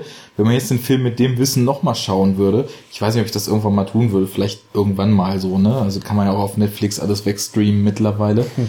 Ähm, gibt es in seinem Handeln schon Hinweise darauf, dass er vielleicht gar nicht mit, mit ganzer Konsequenz versucht, Katniss da umzubringen, ne? Mir ist es nicht aufgefallen, aber also ist es vielleicht so wie das zweite Mal Fight Club ja. gucken also wenn man jetzt irgendwie den Twist kennt, dann kann man vielleicht manche Ereignisse ganz anders einstufen. Und ja, doch, doch, doch. Es gibt, äh, fällt mir jetzt gerade ein, es gibt so ein, zwei Situationen, wo man das vielleicht so ein bisschen merkt. Es gibt im zweiten Teil äh, eine Szene, wo Katniss auf so einem Ball im Kapitol muss. Ja. Und da ist irgend so ein, genau, ja, genau, das ist im Präsidentenpalast, ne, von ja, Snow. Da ist ja. Halt irgend so eine ganz große Festivität mit diesem typischen ja. übertriebenen Sie hat Kapitol. Auch wieder einen Dress äh, anbekommen. Genau, ne? dieser ganze übertriebene äh, Kapitol, äh, wie heißt das hier, ähm, äh, äh, oh. Proports, nein, wie sagt man denn? Prunk. Prunk, ja. Dieser, Wir haben echt Sprachstörungen Deluxe heute, ne? Von Fiesigkeiten über Ports. Fiesigkeiten, Proports, so. Das ist doch irgendwie so, ne? Um es nochmal zu bringen. Äh, ja, also halt dieser Prunk, mhm. ne, dieser ganz übertriebene Scheiß. Und da lernt sie ja diesen Plutarch kennen und mhm. tanzt mit dem kurz und da merkt man schon so, also sie, sie ist natürlich total angewidert von allem, was da passiert. Natürlich, ne? Und von ja. dieser extremen Dekadenz, äh, die da halt passiert. Wie und, sie eigentlich dauerhaft ist. Also diese ständige ja. Zerrissenheit zwischen ist total widerlich finden, was um sie rum passiert, aber, und sich aber zu wissen, anpassen müssen. dass man davon sogar ein maßgeblicher Teil sein muss ja, und da drin ja, seine. Rolle spielen muss an ihrer Stelle. Ne? Diesen Konflikt stellt sie ganz gut dar.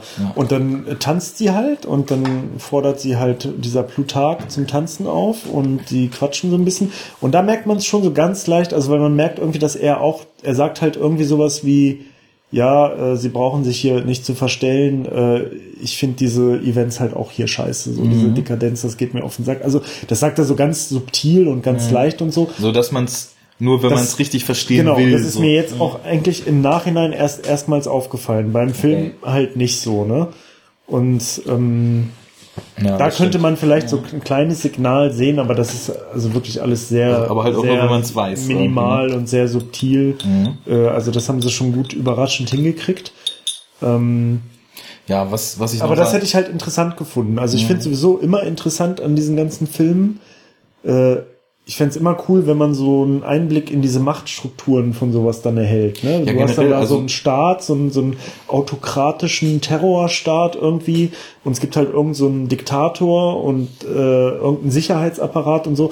Und ich fände es halt immer da cool, so diese, gar nicht genug World Design genau, geben. Ne? So diese, diese, diese Strukturen dahinter und wie, wie ist da nun die Machtstruktur, wer hat da was zu sagen, wie entstehen da so Entscheidungen wie wird da so das Alltagsleben gemacht und so, das finde ich halt immer super interessant so. Klar. Und das wäre halt auch eine Möglichkeit gewesen, über die Schiene vielleicht mhm. ein bisschen zu gehen. Genau, und das ähm, ist so ein ähm, bisschen schade, dass man dann einfach nur wieder das Bild ab für die Hunger Games und nochmal die ja. Hunger Games so serviert kriegt. Gerade weil ich halt finde, so, also die, der, gerade der zweite Film äh, ist, ist inszenatorisch jetzt nicht überragend, ne? Aber gerade so bevor es mit den Hunger Games losgeht, gerade wieder so diese karge, trostlose und hoffnungslose Stimmung in den Distrikten und so. Das ist alles schon super umgesetzt und dann auch wieder der Kontrast so mit, mit dieser äh, Dekadenz halt, ne, die es da, die es da im Kapitol gibt. Das passt schon soweit irgendwie ganz gut. Naja, das, das fand ich halt so ein bisschen, bisschen doof. Deswegen würde ich sagen, also so, so formell für sich genommen ist der zweite Film eigentlich besser, aber ich fand ihn dann trotzdem irgendwie ein bisschen schwächer als den ersten sogar. Einfach nur, weil ich das Gefühl hatte, das schon zu kennen. Das war mir zu Sequel-mäßig er, er, irgendwie. Er hat nicht ne? so viel Mehrwert auch geboten. Genau. Also er hat auch nicht so viel, bis auf diesen Mega-Cliffhanger zum Schluss. Ja. Dann und hat er eigentlich nicht so viel äh, so Sachen so weitergedacht und so dir so einen Anreiz gegeben, so ich ja. will diese Serie jetzt so weiter. Es war so ein der ähnliche Film nochmal. Es hat sich auch, also ich hatte ja vorhin schon gesagt, ich würde den ersten so als äh, relativ gelungene auch Medienkritik so vor allem, weil es, es wird halt sehr viel so dieses Brimborium drumherum so thematisiert. Das ne? Wort habe ich eben gesucht. Medienkritik? Brim, nee, Brimborium. Okay. Prunk Statt und Prunk. Brim, Brim. Heißt es Brimborium? Das heißt Brimborium. Nee, Brim. Bromberium. Bromberium. Bromberium. Ja, und Brom und Breaking Badium. so. Ähm, dieses Brimborium drumherum, das wird so thematisiert und der zweite, der shiftet dann so ein bisschen mehr in die Richtung schon dieser Instrumentalisierung und welche Abhängigkeiten und Zwänge so aus dieser extremen Instrumentalisierung entstehen und wie sowas auch versklavt irgendwie so, so Vorzeigesymbol so eines Systems so zu sein. Ne? Sowohl, weil sie hängt ja immer mit zwei Füßen äh, auf der einen Seite in dieser Protestbewegung und mit dem anderen Fuß halt als Instrument da in diesem Kapitol. Mhm. So, das haben wir aber auch schon oft genug gesagt. Deswegen, also ich finde nicht, dass, dass sich so die behandelten Themen so maßgeblich verändern. Ja. Und da fand ich jetzt, hat der Dritte den richtigen Schritt gemacht, weil Jetzt kommen wir mal zu dem, ne? Na, jetzt, jetzt, sind wir nach wie viel Stunden ja, ich weiß, ich, wir können beim Laptop, aktuellen Film jetzt mal. Wir hatten ja gesagt, lass uns doch vorher noch kurz die ersten zwei, die ersten zwei Filme abhandeln und dann sprechen wir über den vorher dritten. eigentlich genau weiß, dass das mit dem Kurz irgendwie so eine Makulatur ja, Wir haben ja schon, dass Kurz für uns eine etwas andere Definitionsfrage ist, schon ausgelotet bis jetzt. Aber so ist es jetzt eigentlich ein cooles Triple Feature. Wenn wir jetzt den dritten noch ausgiebig besprechen, dann ist gut. Und der hat ja schließlich auch aktuellen Bezug. Also, jetzt geht es los mit Mockingjay Part 1. Tölpel? Spott-Tölpel. Nee, Spott-Tölpel Teil 1. Spott-Tölpel 1. So, ähm, ja, ich äh, habe mir vorhin so ein, paar, so ein paar Sachen, die ich irgendwie prägnant fand, weil, also, wir haben ja schon gesagt, es sind weiterhin dieselben Protagonisten. Also sie kommt halt in diesem District 13 an. Äh, da ist hier Philipp Seymour Hoffman, du kannst ja so guten Namen merken, ich nicht. Wie hieß er?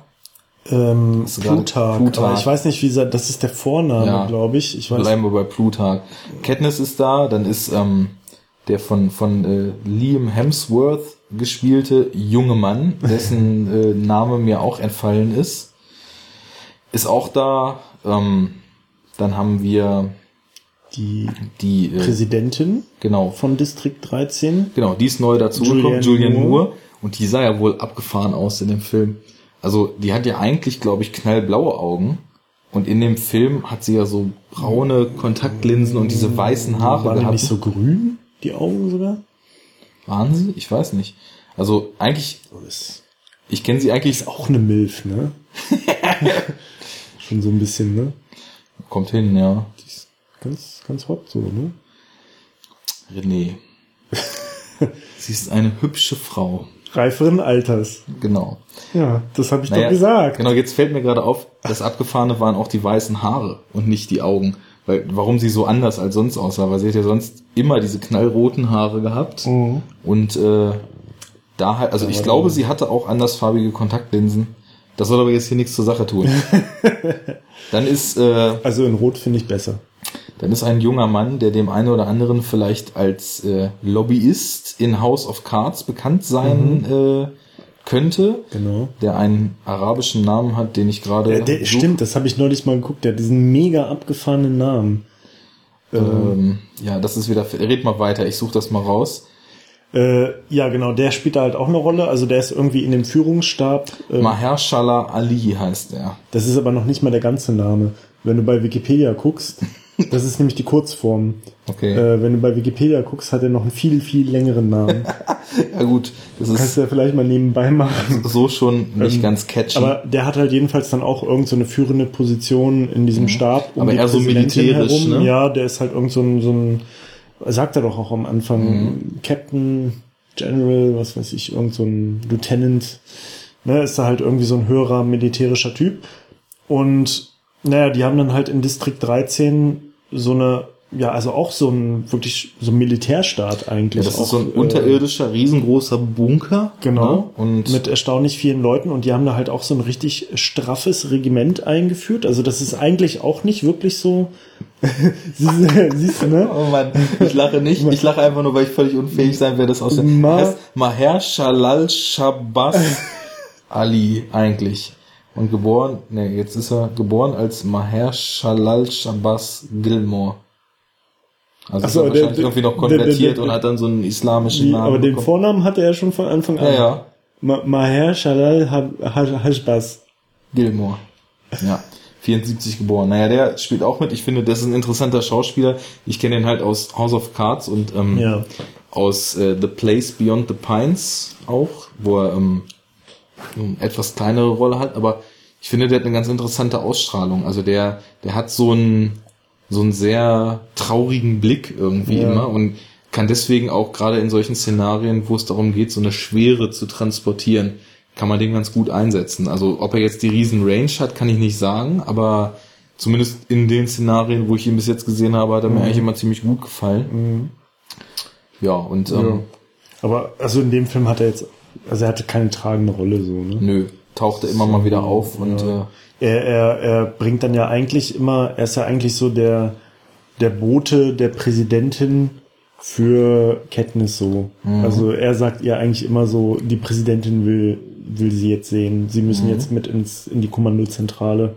Ja. Und so, ne? Genau. Naja, und jedenfalls, die haben da halt diesen Staat etabliert, der halt auch nicht so wirklich freiheitlich-demokratisch wirkt, so. Nee, eben auf ja der anderen Seite, ne? Das ist ein ganz zentrales Motiv, wo wir nachher auf jeden Fall noch drauf also, kommen dass müssen. das im Grunde mhm. genommen halt also mit einem nobleren Ziel halt sozusagen, aber mhm. eigentlich ja auch wieder ein bisschen so unterdrückerisch ist. Also ist natürlich jetzt nicht so krass gewaltsam so von dem, was man sieht. Nee, aber, aber immer unter dem Deckmantel der guten Sache zu dienen genau. und ans Ziel zu Oder kommen. Aber es ist halt schon ein straff organisierter, militaristischer Staat sozusagen. Ja, der auch ne? dafür existiert, irgendwann stark genug zu sein, um einen genau. Militärschlag auszufüllen. Und, und ich hatte ähm, mir, mir äh, da so gedacht, das war ganz schön, weil es, es gab einige Kameraeinstellungen und Szenenaufbauten, die ganz bewusst gewählt waren, ne?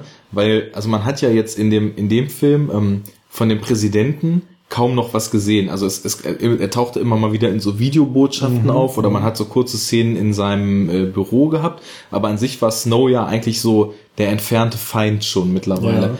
Und die, eine Führerrolle hat ja Julian Moore als äh, Kanzlerin dieses, dieses District 13 Staates eingenommen. Und da gab es mehrere so Versammlungen. Ach, und, wo und, sie dann immer so Reden gehalten genau, hat. Genau, wo sie so Reden gehalten hat, auf so einem Plateau stand. Und das war ganz bewusst immer so gefilmt, dass man entweder von hinten schief sie so zentriert im Bild hatte ja, und dann und die, die, Menge, die, davor, die Menge so. so. davor hatte oder aus so einer auf, zu ihr ja. aufblickenden Perspektive aus dem Blick der Leute. Und das war immer so im Gegenschnitt ganz schön kontrastiert. Du hast ihren Blick mhm. auf die Leute hinunter gehabt und du hast den Blick der Leute auf sie hinauf wieder gehabt. Ne? Sind aber in den Filmen vorher, wenn ich das jetzt richtig im Kopf habe, die Szenen, wo äh, dieser Präsident Snow irgendeine Rede hält, eigentlich genauso. Nur halt pompöser ja, genau. und größer. Genau, und das, das ne? meine ich nämlich. genauso gefilmt. Das, also, das ist ja so, ein Gegenstück. Genau, dazu, das ist so, ne? eine, so, eine, so eine Art der Inszenierung, die so einen stark fokussierten Führerkult äh, ja, ja. So, suggeriert. Und genau das hat man nämlich ähm,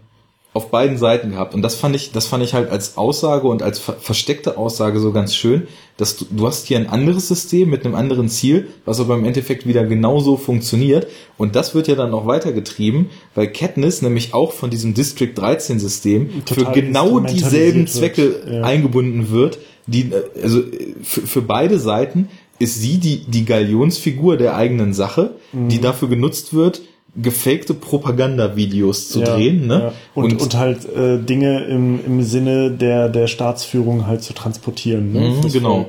Und, und es ist auch völlig egal, was sie denkt. Da gab es eine ganz wundervolle Szene. So, sie sie kommt äh, zu zu Seymour Hoffman und Julian Moore in diesem Besprechungsraum und die sagen ihr, ja, du musst jetzt für uns diese Videos drehen und so, dann musst du das und das sagen. Und dann hören sie ihr gar nicht mehr zu genau. und tun so, als wären sie gar nicht mehr im Raum. Und sie so, fängt ne? an, sich aufzuregen und meint, ja, ich, ich, möchte das aber nicht und wenn schon, dann habe ich die und die und die Forderung. Und, und dann reden sie nur so genau. in der genau. dritten Person über sie. Mitten ne? in ihrem Satz ja, ja. dreht sich Seymour Hoffman so zur Seite. Sehen Sie, sehen das sie? ist die Kenntnis, von der ich geredet habe. Genau so brauchen wir sie. Und es ist so, als ob sie Luft wäre. Und man merkt so richtig, sie ist denen im Endeffekt genauso egal, sofern sie tauglich ist, deren Sache mhm. voranzutreiben, hat sie einen Wert. Ja. Und ansonsten ist es halt das gleiche in Grün, nur dass halt das Endziel äh, nicht Unterdrückung, sondern Befreiung ist. Ja. Aber die Frage ist dann auch, in was für ein System steuert das schon wieder über? Ja. Weil wenn sich da schon so ein Führer etabliert hat, schafft der oder die in diesem Fall es dann, sollte man jetzt auf lange Sicht dieses bestehende Distriktsystem mit Kapitol schaffen zu besiegen,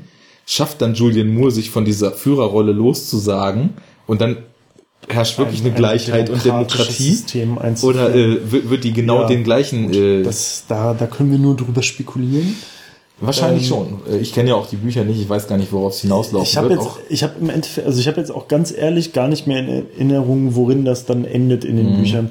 Aber ähm, also ich glaube dass ich meine dass das Ende von den Büchern also das gar nicht mehr thematisiert. Also dass es quasi mit dem finalen Schlag gegen das Kapitol so Ach endet. So. Ne? Mhm. Und das jetzt aber gar nicht mehr thematisiert wird, wie es dann weitergeht. Ja, aber dann ist das ja noch schöner Stoff zum Nachdenken, ja, ja. sich darüber Gedanken zu machen. Hat das überhaupt eine Zukunft, wenn dieses System... Ja, aber das ist ja immer die Frage. Das ist ja bei jeder Revolution so. Ne? Revolution frisst ja ihre Kinder. Ja. Und ähm, da gibt's dann, dann nun auch einige Beispiele dafür, dass dann halt äh, eine eigentlich der, der Freiheit geschuldete Revolution und so dann doch wieder selber, äh, guck mal, Kommunismus, ne? Mhm. Russland, das ist genau das Ding so. Das war halt auch eine Revolution gegen bestimmte Unterdrückungen oder mhm. sowas und ähm, die dann aber selber halt ein Unterdrückerstaat wurde.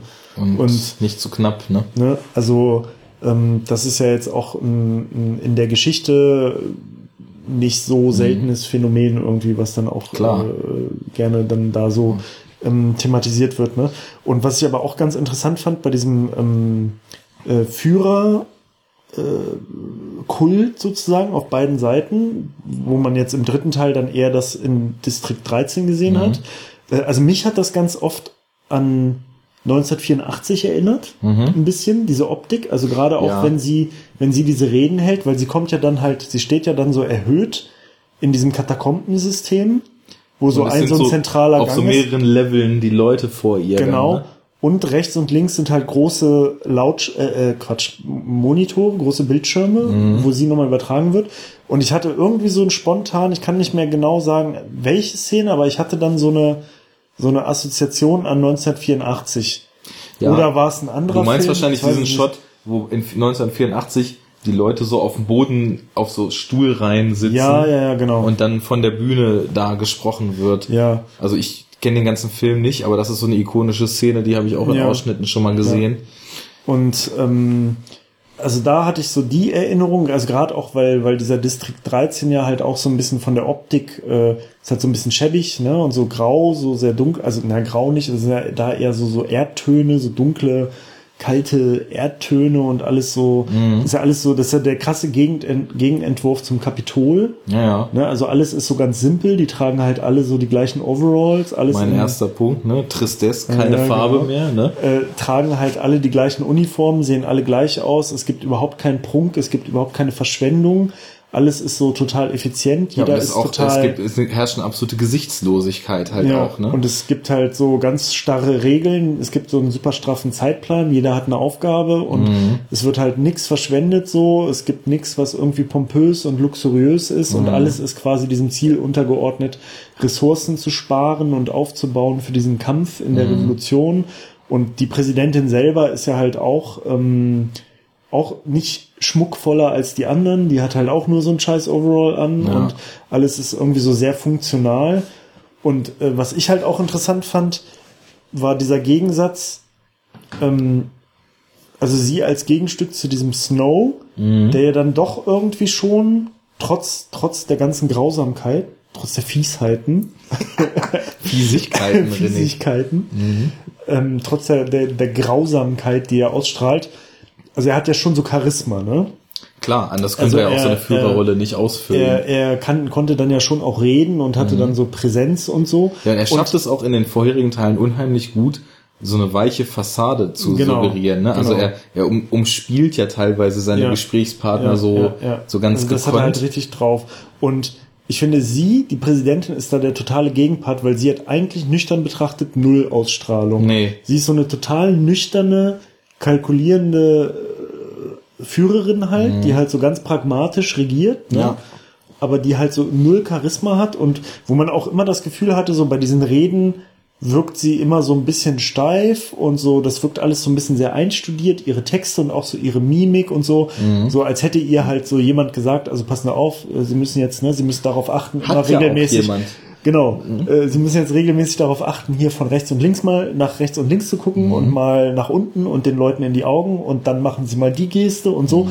Also es wirkte halt so unnatürlich, ne? Genau. Und dass das auch überhaupt nicht so ihr Ding ist, da jetzt irgendwie den Leuten Honig um den Bart zu schmieren und und das passt ja total zu diesem Gesamtkonstrukt von diesem Distrikt 13 so als Gegenentwurf, weil im mhm. Grunde genommen, es ist halt ne, vom Prinzip ähnlich. Es ist halt so ja. ein nicht freiheitlicher Staat, der so sehr straff durchorganisiert ist, aber er ist halt quasi in all diesen Kleinigkeiten der totale Gegenentwurf zu diesem super pompös, luxuriös, ja. dekadent, verschwenderischen, schrillen, bunten Kapitol halt. Was ne? die Formalitäten betrifft. Aber der Film tut halt einiges, um immer wieder zu zeigen, dass es mit einem völlig anderen Ansatz, aber in seiner Funktionalität das gleiche ist. Ja, ja, aber es gibt die eine Szene, wo Snow überlegt, wie in der Rede, die er hält, äh, die er halten will, von den Rebellen gesprochen Ach so, wird. Und er ne? wollte und dann, nicht Rebellen genau, sagen. Genau, und dann ne? äh, sagt er, nee, äh, Rebellen will ich nicht sagen, ändern Sie das. Also da, da merkt man auch, die Reden werden auch von wem anders vorbereitet mhm. und dann von ihm nur abgesegnet.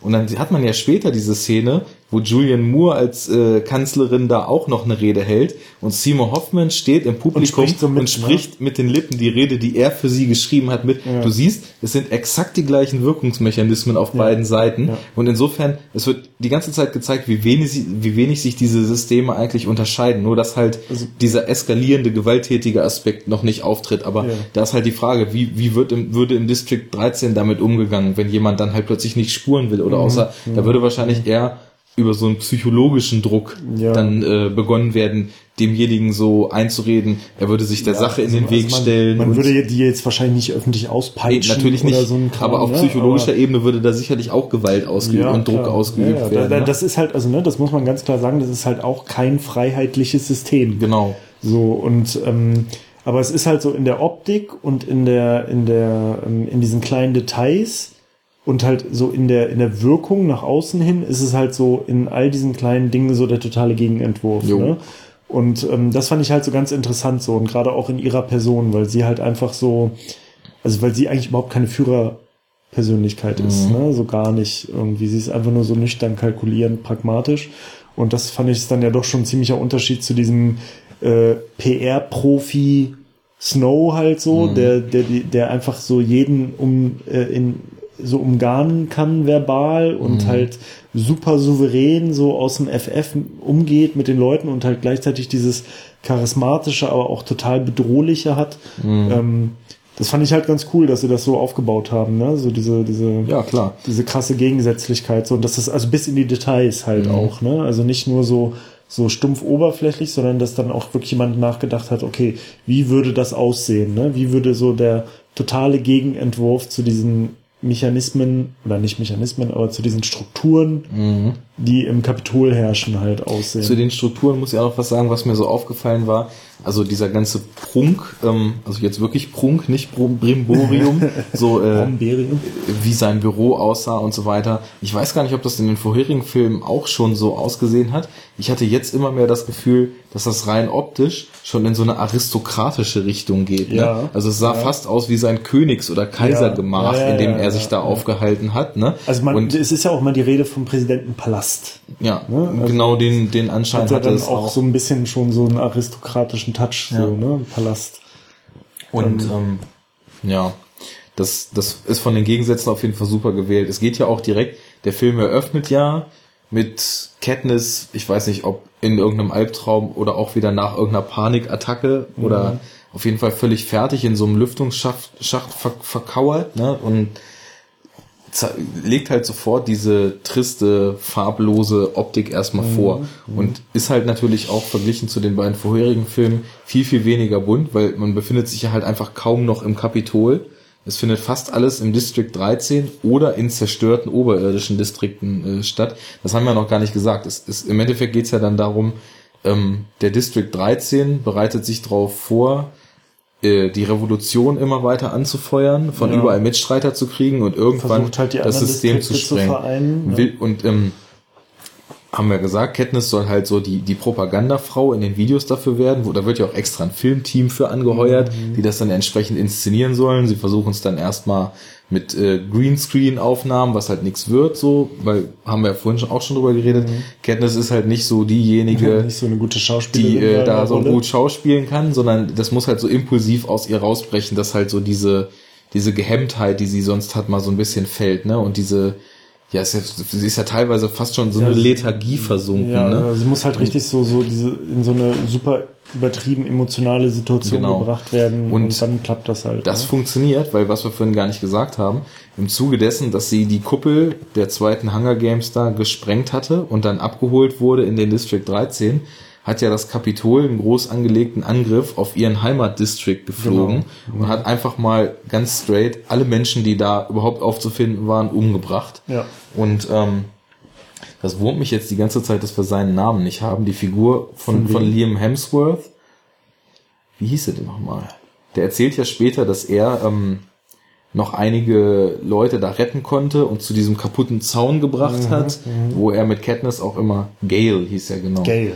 Gale Hawthorne, ähm, wo er mit Katniss immer so in den, in den Nachbardistrikt zum, zum Jagen durchgetürmt ist und er halt irgendwie noch so an die 900 Leute retten konnte, aber die, Von die, 10.000 genau, ne? halt 10.000 Leute umgebracht wurden. Und dann kommen die ersten Bilder, die, die richtig schlauchen, finde ich, weil sie will ja dann unbedingt ähm, sich angucken, wie es da aussieht und kommt da halt erstmalig hin in diesen zerstörten District 12 und was aber, was aber auch wieder eine Instrumentalisierung ist, ne? Beim ersten Mal. Das ist ja die Idee von äh, der Präsidentin und diesem Plutarch, weil sie ja merken, okay, die hat eigentlich keinen Bock da drauf. Ja, das ist ja beim Film. Sie fährt ja vorher auch einmal alleine hin, ne? Äh, sie ist einmal alleine hin und wollte sich das angucken, als sie die Katze mitgebracht hat. Ja, aber war das da nicht auch so, dass die dann schon gesagt haben, da okay, haben sie noch gesagt, wir müssen es ihr jetzt irgendwie, wir müssen ihr zeigen, was da ja, abgeht, das, damit das sie weiß, ja. damit sie weiß, äh, wer der Feind ist. Ne? Also die haben das eigentlich auch eingefädelt, Stimmt, da geht das um schon los. zu motivieren. Also alles, was sie tut, ist eigentlich fremdgesteuert die ja. ganze Zeit. Ne? Zumindest wird sie dann da abgesetzt von einem dieser Flugschiffe und dann tun sich da Bilder auf, die mich extremst an so Holocaust-Szenarien mhm. erinnert mhm. haben. Ne? Also, also wie, wie so nach so einer Atombombenexplosion, ne? Ja, gar nicht mal. Also auch diese diese ganzen verbrannten Leichen. Das war also da wird ja dann wirklich mal werden auch mal heftigere Bilder gezeigt. Sie sie wandert da durch Straßen, auf denen verkohlte Korpi liegen, mhm. äh, Gliedmaßen, Schädel. Man erfährt dann ja auch später, dass da Brandbomben auf die Leute geworfen wurden, die da am Fliehen waren und naja, sie verkraftet es natürlich auch überhaupt nicht. Und das, das sind aber dann auch schon so, da ist so ein, so ein visueller Stil gewählt, der das schon heftig vermittelt. Also alles liegt in Schutt und Asche, sieht halt wirklich aus wie nach einem Krieg, was ja auch äh, Fakt ist. Also da, da hat ja, also, oder sagen wir mal so, ist eher ein Genozid als ein Krieg, der da passiert ja. ist, ne? Aber und das ist was, was auch schon so ein bisschen äh, stilgebend so für den weiteren Verlauf des Films ist. Ich finde, es gibt mehrere ähm, Episoden oder Szenen, wo der Film ganz stark in so eine Kriegsfilm-Ästhetik kippt. Ne? Also am Anfang geht es mit diesen äh, zerbombten Holocaust-Bildern los und das geht dann weiter. Später gibt's auch noch so mehrere Bilder, die so, die so an Stellungskrieg als mhm. sie da, als sie da ähm, dieses Lazarett besuchen und plötzlich das Kapitol da in Angriff fliegt, das sind auch so, das sind so typische Bilder wie so in Black Hawk Down oder ja, so, ne? Ja. Wo die Wackelkamera hinter ihnen hinterherläuft, es mhm. wird geschossen, sie müssen in Deckung gehen. Das, das wirkte fast irgendwie wie so Bodentruppenkrieg und ganz krass spitzt es sich dann später zu, als sie in diesem Bunker eingesperrt sind und dann du ah, richtig so ja, ja. solche Diese das so Weltkriegs-Luftbunker äh, mhm. Äh, Luftschutzbunker-Szenarien so heraufbeschwört, ne? Also und das das fand ich halt gut, weil das sind halt äh, Dinge, die hast du noch nicht in den ersten zwei Teilen gesehen. Du nee. hast halt in den ersten zwei Teilen eher so diese, sagen wir mal so etwas persönlicheren Dramen gehabt Da geht es eher so um Katniss, es geht um dieses ganze Hunger Games, es geht um die, die Kinder, die sich da umbringen müssen. Aber jetzt wird dieser ganze Konflikt auf eine größere Skala hochgehoben. Ja, also so und der Rahmen wird immer größer, ne? Genau. Also der, auch so der, die Menge der involvierten Menschen und die Dimensionen, äh, mhm. äh, was das halt dann auch für Auswirkungen hat und so wird halt nach und nach immer vergrößert. Ja. Und dadurch wird halt die, aus diesem gesellschaftlich unterdrückten Szenario entspringt halt langsam so ein, so ein Bürgerkriegsszenario und ja. deswegen, also es gibt halt einige Szenen, wo ich halt fand, dass man da schon tatsächlich sagen könnte, so Kriegsfilm als Teilgenre war da sogar schon relativ treffend. Also sowohl die Bilder, weil sie sind dann da ja auch so äh, im Kampf unterwegs und du siehst halt die ganze Zeit, wie, wie Leute erschossen werden, ne? Oder als dann die Revolte langsam hochkocht und die Leute ähm, diesen, diesen Damm da sprengen wollen mhm. und oder die, die, die Szene im Wald, wo auch äh, die, ja. die Revoluzer dann so, du, du siehst halt, dass, dass äh, dieses Aufbäumen unheimliche menschliche Verluste kostet, ne? Und dass unheimlich viele Leute einfach ganz kaltblütig erschossen werden, weil sie sich halt in den Dienst dieser, dieser Revolution ja, und ja. dieser ganzen Sache gestellt haben, ne? Und ja, also ich finde, da ist so, zum einen ist so die, die visuelle Ästhetik des zweiten Films oder der, der ersten Hälfte des zweiten Films, bevor die Hunger Games losgehen, so ist weitergedacht und intensiviert. Und auf der anderen Seite ähm, ist der Rahmen halt vergrößert, wie du schon so sagst. Und Aber das, das macht es irgendwie abwechslungsreich und das, das, da hast du das Gefühl, dieser, dieser Konflikt, der im Kleinen bei der Figur Katniss so losging, der, der entspinnt sich langsam auf so ein im, im, im, äh, in der Welt des Films globales Maß halt. Ne? Ja. Ne?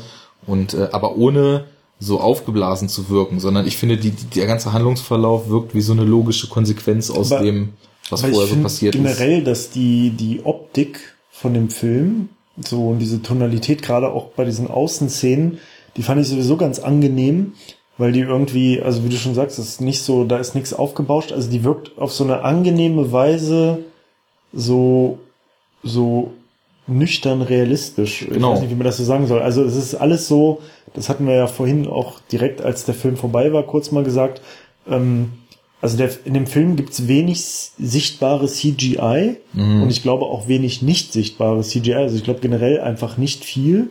Das ist irgendwie ja, da ist der, halt der Film hat so eine, an den Kulissen so ein bisschen ja, rumgedoktert worden. Aber man dadurch, dass halt viel dann nicht mehr im Kapitol ist und so, wo ja mhm. dann oft dann so diese CGI-Hintergründe sind, ne, mit diesen ja. krassen Hochhaus. Das waren ja schon so ein bisschen so typisch diese Zukunftsstadtszenarien, ja, genau. ne? Ähm, aber das findet ja kaum noch statt in dem Film mhm. und man ist halt einfach draußen in so zerbombten Gegenden und im Kriegsgebiet und das wirkt halt so, also das wirkt nicht überhaupt nicht künstlich. Also es wirkt nicht so, so aufgebauscht, nicht so künstlich größer gemacht mhm. irgendwie in seiner Dimension. Also es ist eigentlich, du hast jetzt nicht so, so Shots, wo du so ganze zerstörte, riesige Areale siehst oder nee, so. Es, ist oder, immer, es sind immer äh, diese kleinen Plätze und sie genau. wählen ja auch häufig die Schauplätze, also man, die man aus den vorherigen ja, Filmen man, schon man kennt. Sieht, also ne? Also man erkennt gar nicht die Größe jetzt so genau von so einem Distrikt oder so. Ne? Ja, genau. Also es gibt nur ganz selten solche Shots, wo du dann mal so oben drüber bist oder so.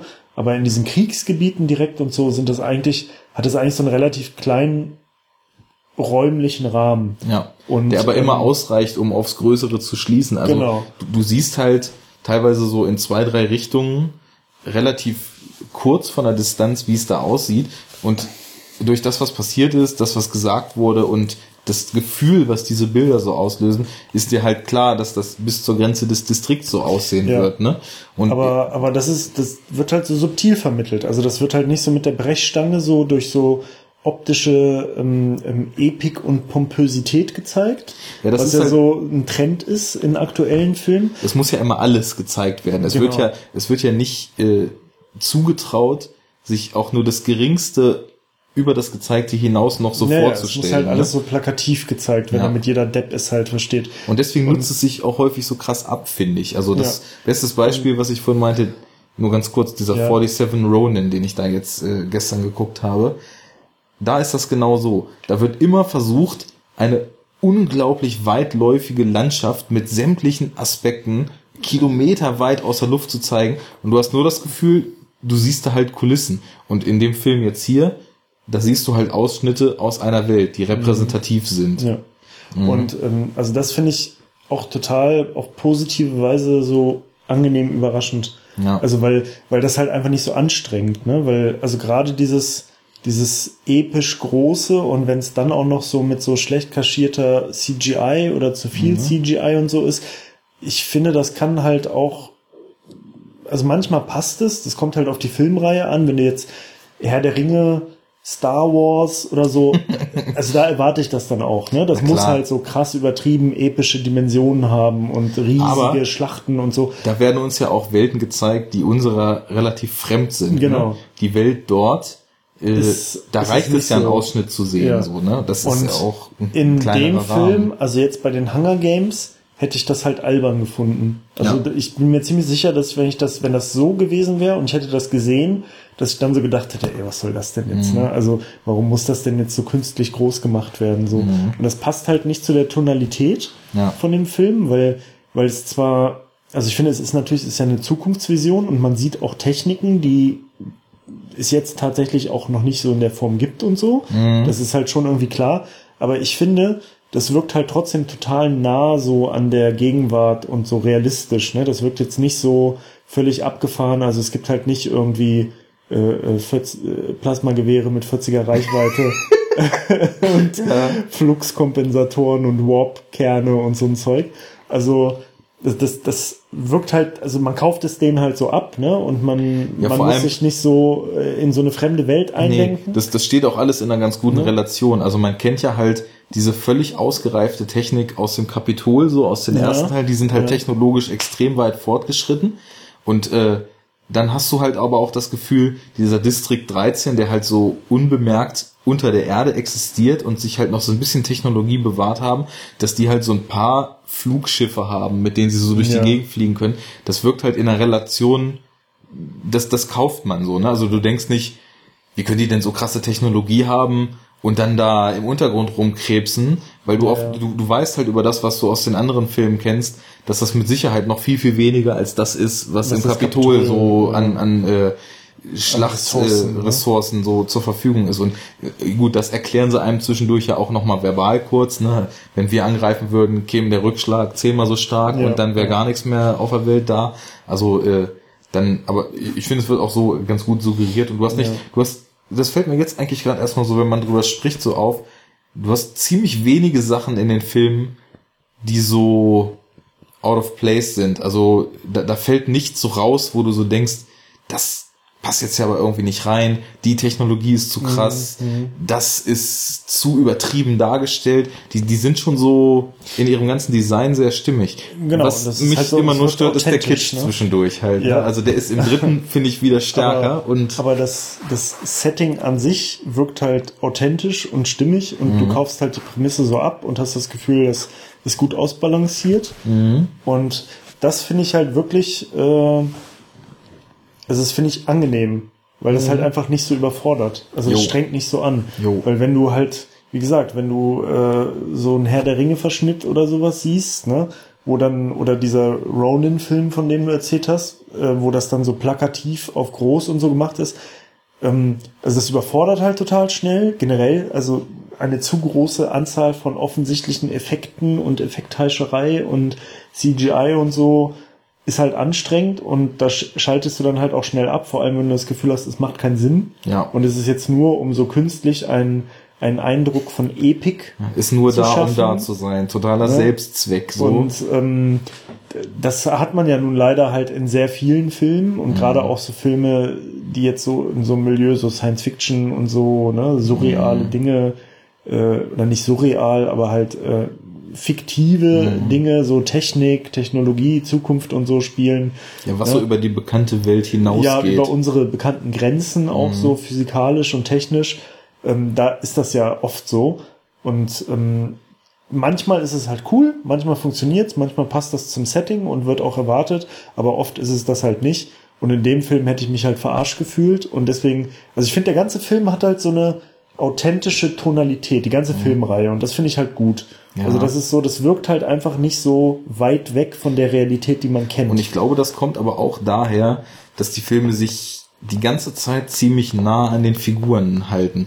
Also du, du, du kriegst halt gar nicht diese die Möglichkeiten, jetzt so pompöse Shots einzustreuen oder äh, so, so, so wie du sagst, so die riesen Landschaftsshots ja, so oder so. Das hat man halt höchstens so am, in den ersteren Filmen, wenn dann mal dieses Kapitol halt so eingeführt das, das wird. kommt ne? mal klar, ne? Aber Ja. du bist du bist erzählerisch irgendwie so nah an den Figuren und deren Schicksalen nenne ich es jetzt mal dran, dass äh, du da so weit involviert bist, dass, dass es gar nicht Not tut, auf anderer Seite irgendwie Effekt zu haschen. Ne? Also ich sag's mal so, die Motive, die der Film dann teilweise so wählt, um das, was er ausdrücken will, an den Mann zu bringen, die finde ich nicht immer so ganz glücklich. Ne? Also ja, es ist, ich, man kann eigentlich die ganzen Kritik, die ich an diesen ganzen Film habe, nur auf den den fünfmal schon genannten Satz runterbrechen. Da ist halt irgendwie dann auch ein Haufen Kitsch drin und das fand ich jetzt im dritten, also diese Gesangsszene, die fand ich schon grenzwertig, ne? Also das war schon so, da, da hat, in mir war so kurz vor der Fremdschamgrenze was, ne? Also äh, als sie dann da anfängt zu, anfängt zu singen für dieses Video, soll sie singen, damit die Leute sich damit identifizieren können. Und dann geht ihr auch noch eingedeutschter Gesang in äh, de- den Gesang der, der Masse, die gerade marschiert über und die Masse greift dann durch ihren Gesang beflügelt da doch, glaube ich, gleich diesen Staudamm an und sprengt den Staudamm, damit das Kapitol keinen Strom hat. Das war schon so. ah. Und dann gab's noch eine Szene, wo sie mit dem Namen schon wieder vergessen, Liam Hemsworth Charakter Gale. mit Gail ähm, an diesem See sitzt und die auch gerade wieder so ein bisschen zu sich finden, weil sie ja nie so richtig weiß, haben wir noch gar nicht gesagt, ihr Peter ist ja vom Kapitol gefangen gehalten Ja. worden, ne? das ist äh, vielleicht auch noch eine relativ wichtige Info, der wird halt dann für so für die Propaganda des Kapitols eingespannt. Ja, und wird halt auch so gebrainwashed. Genau, man sieht halt so richtig, wie er von, von Kapitol Broadcast zu Kapitol Broadcast immer ausgemergelter aussieht und immer weniger. Herr seiner, seiner eigentlichen Sinne zu sein scheint. Redet halt im Kapitol völlig nach dem Mund, sieht fertig aus und äh, flippt dann ja auch so ein bisschen aus später da bei einer Aufnahme. Ja, Katniss ist besorgt und äh, der, der Gale, äh, der ja auch in sie verliebt ist, so versucht halt die ganze Zeit das so, das so aufzupuffern, aber man merkt halt auch schon, dass er super unglücklich ist, weil er sie eigentlich gern hätte, aber nicht bekommen kann. Und ähm, dann gibt's aber doch diese, diesen einen Shot, da sitzen die dann halt an dem See, wo sie dann später auch noch diese äh, Mockingjay-Rufe so von sich geben. Und dann ist durch so ein Loch im Fels, sind die so von hinten gefilmt und das Wasser flackert so und sie legt ihren Kopf auf seine Schulter. Und das war dann schon so, oh, komm, das muss man, nicht sein. wo- wobei man ja natürlich trotzdem sagen muss, also so äh, vom Gesamtverhältnis mengenmäßig ist das ja wirklich noch sehr wenig. Ne? Dieses Das, das würde ich auch unterschreiben. So, ne? also, da ist diese, diese äh, Romanze, die, die, die wird ja auch nie so richtig, also die bricht ja nicht aus sozusagen. Ne? Nee, die wird also ja die- nie so ausgeschlachtet. die so, ist die schon- ist immer so ganz kurz vorm Passieren, aber wird immer nur so halb angedeutet und ja, sie ist so ein bisschen Subplot und so ein bisschen auch Plot-Device ja, irgendwie, es weil nimmt sie, eigentlich nicht so viel Raum ein. nee, also äh, es hat Aber das nervt schon. das, was es Ja, also ich, ich finde, dass äh, es, es ist ja halt irgendwie leider fast so ein Hollywood-Gesetz, dass es eigentlich kaum einen Film ohne eine Liebesgeschichte gibt. Ne? Ja, ich habe nichts, halt Immer Love Interest. Ne? ja, ich habe nichts gegen Liebe in Filmen. Also ich, aber ich finde dann, dann wenn ich, Aber gegen Liebe in echt. bei mir gibt's nur Hass. Ne? Nein, also so so Filme, die dann wirklich das als Hauptthema haben, da weiß ich, okay, wenn ich jetzt einen Liebesfilm gucke, wenn ich zum Beispiel, wo wir bei Phil- Philip Seymour Hoffman äh, sind, der ja leider dieses Jahr verstorben ist, der hat auch mal äh, Regie bei einem Film geführt. Äh, Im Original heißt der Film Jack Goes Boating. Und das ist halt auch so, ja, so eine etwas skurrile Liebeskomödie, ne? Und das weißt du, du guckst dir das Cover an, liest den Klappentext und weißt genau, alles klar, das ist ein Liebesfilm. Dann guckst du dir an, bist drauf eingestellt und da weiß man ja, dass wenn du einen Liebesfilm guckst, geht es auch um Liebe, ne? Ja. Aber es gibt so viele Filme, wo das, wo du so das Gefühl hast, weil es drin sein muss, wurde da irgendwie noch eine Liebesgeschichte reingepresst. Das kann man sogar fast auf Terminator anwenden, ne? Also, ich meine, da ist es Wobei ja ja, auch, die Liebesgeschichte essentiell für Natürlich. Handlungsbögen des Films ist. Ohne Das- Liebesgeschichte würde die ganze Geschichte ja nicht Ohne funktionieren. Liebesgeschichte wären wir ja beim Großvater-Paradoxon der Zeitreise, ne? Aber, ne, also das, du weißt schon, was ich meine. Das ist ja auch in etlichen ja, Filmen ja schon aufgefallen.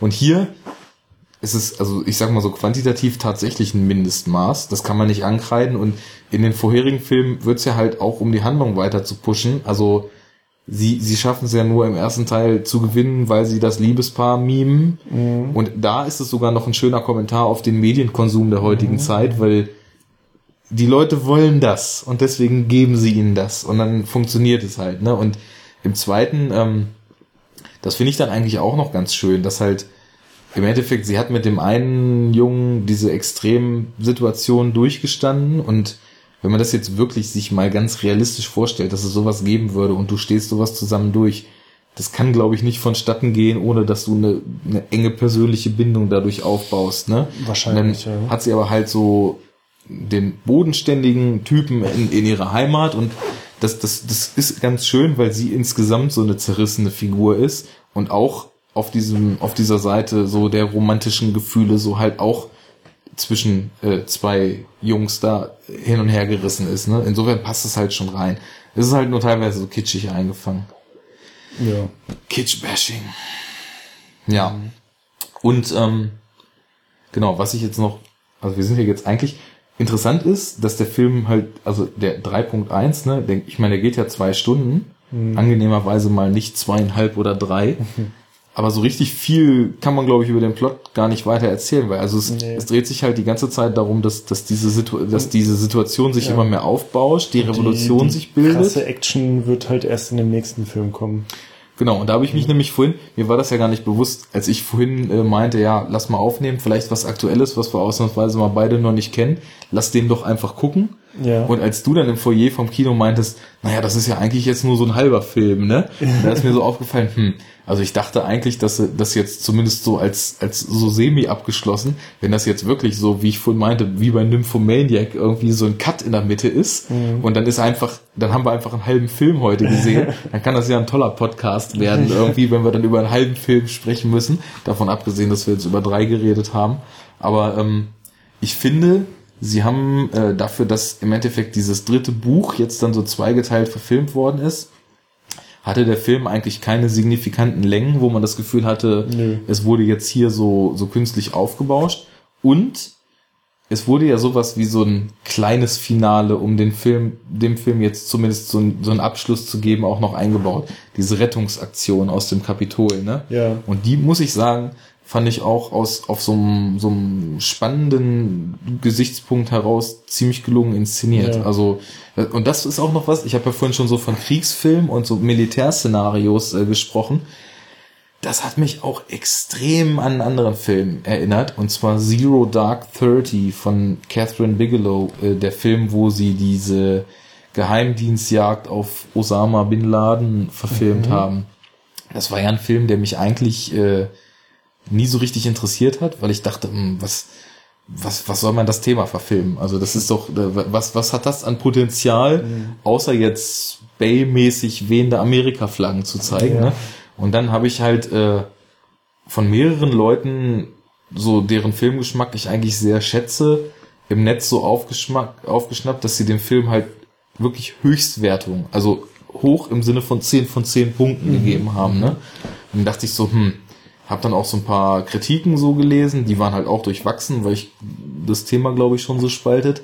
Dann habe ich den geguckt und muss halt tatsächlich sagen, also das ist so, was so Geheimdienst-Thriller betrifft, glaube ich, das Beste, was ich jemals gesehen habe. Ne? Okay. Und da gibt es am Ende halt die, diese Kommandoaktion. Genau, diesen, diesen Raid auf äh, dieses Haus, wo Osama Bin Laden da als versteckt äh, vermutet ja. wurde oder beziehungsweise durch die Geheimdienstbeweise, so wie es der Film darstellt, schon mehr oder weniger sicher äh, anzutreffen war.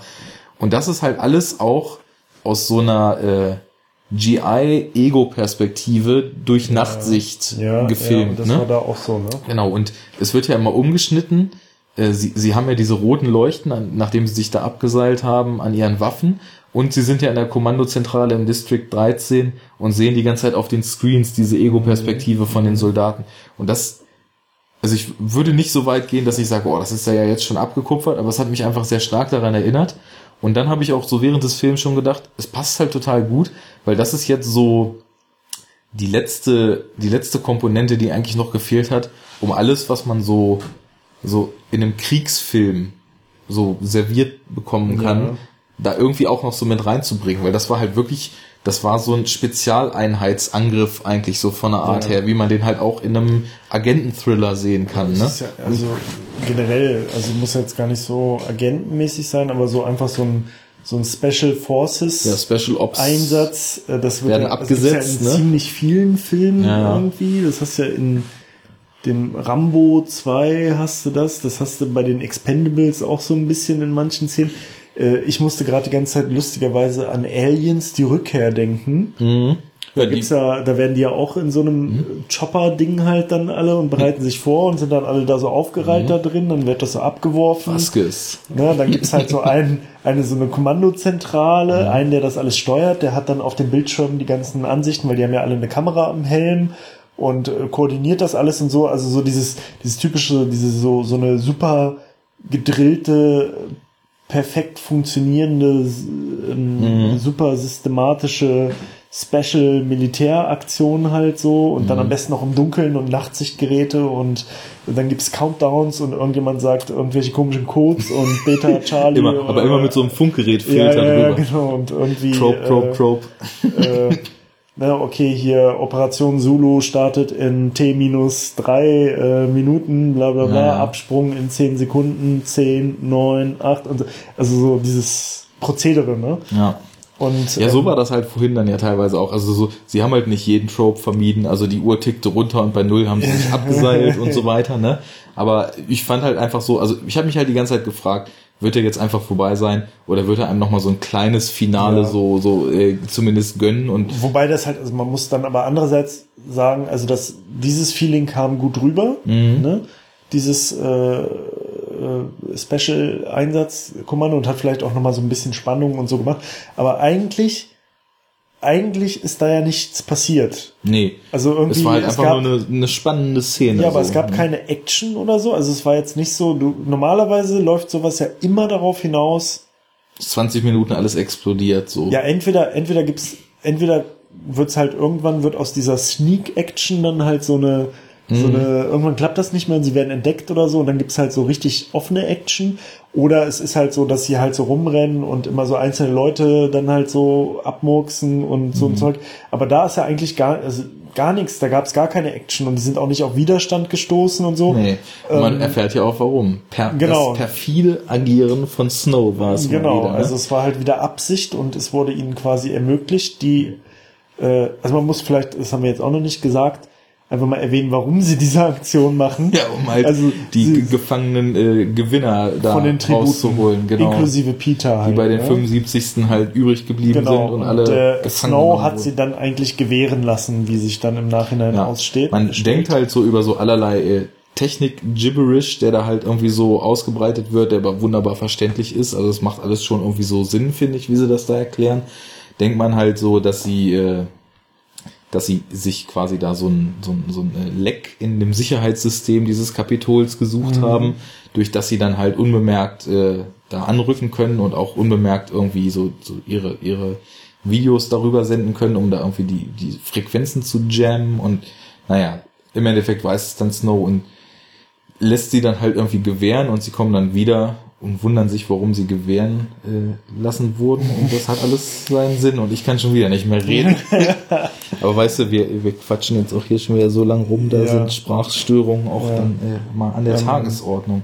Das, also eigentlich ist sind wir da jetzt dann auch ja im Wesentlichen dann durch. Also was ich noch stark fand, zum, gerade zum Schluss, also sie haben dann ja halt den Peter befreit und ähm, dann gibt's halt die erste Szene, in der äh, Katniss dann auf ihn trifft. Das war krass. Das und, hat mich auch richtig umgehauen, weil, ja. also ich dachte, irgendwas passt, also ganz glatt läuft das bestimmt nicht, ja, wenn sie den, ja. aber das war. Und das fand krass. ich war cool umgesetzt, weil mhm. dieser Peter, der ja eigentlich in der ganzen Serie und vor allem auch in diesen Büchern immer so als der ultimativ gutmütige, mhm. super nette äh, selbstlose Junge gilt, Klar, der sich ja auch sofort für sie opfern, opfern würde, würde, sofort, der halt mhm. also sofort äh, für sie ins Messer laufen würde und alles tun würde und total mhm. selbstlos ist. Ja, weil er ihr halt irgendwie seit Kindesfüßen an vor Liebe äh, ja, ja, genau. vor, vor ihr ähm, zu Füßen Der wird ja die ganze Zeit halt so charakterisiert, Und dann hat das Kapitol ihn ja halt echt so richtig so zu einem Monster gemacht. Ne? Mhm. Ne? Also sie haben ihn ja systematisch gefoltert und gebrainwashed und er sieht halt erstmal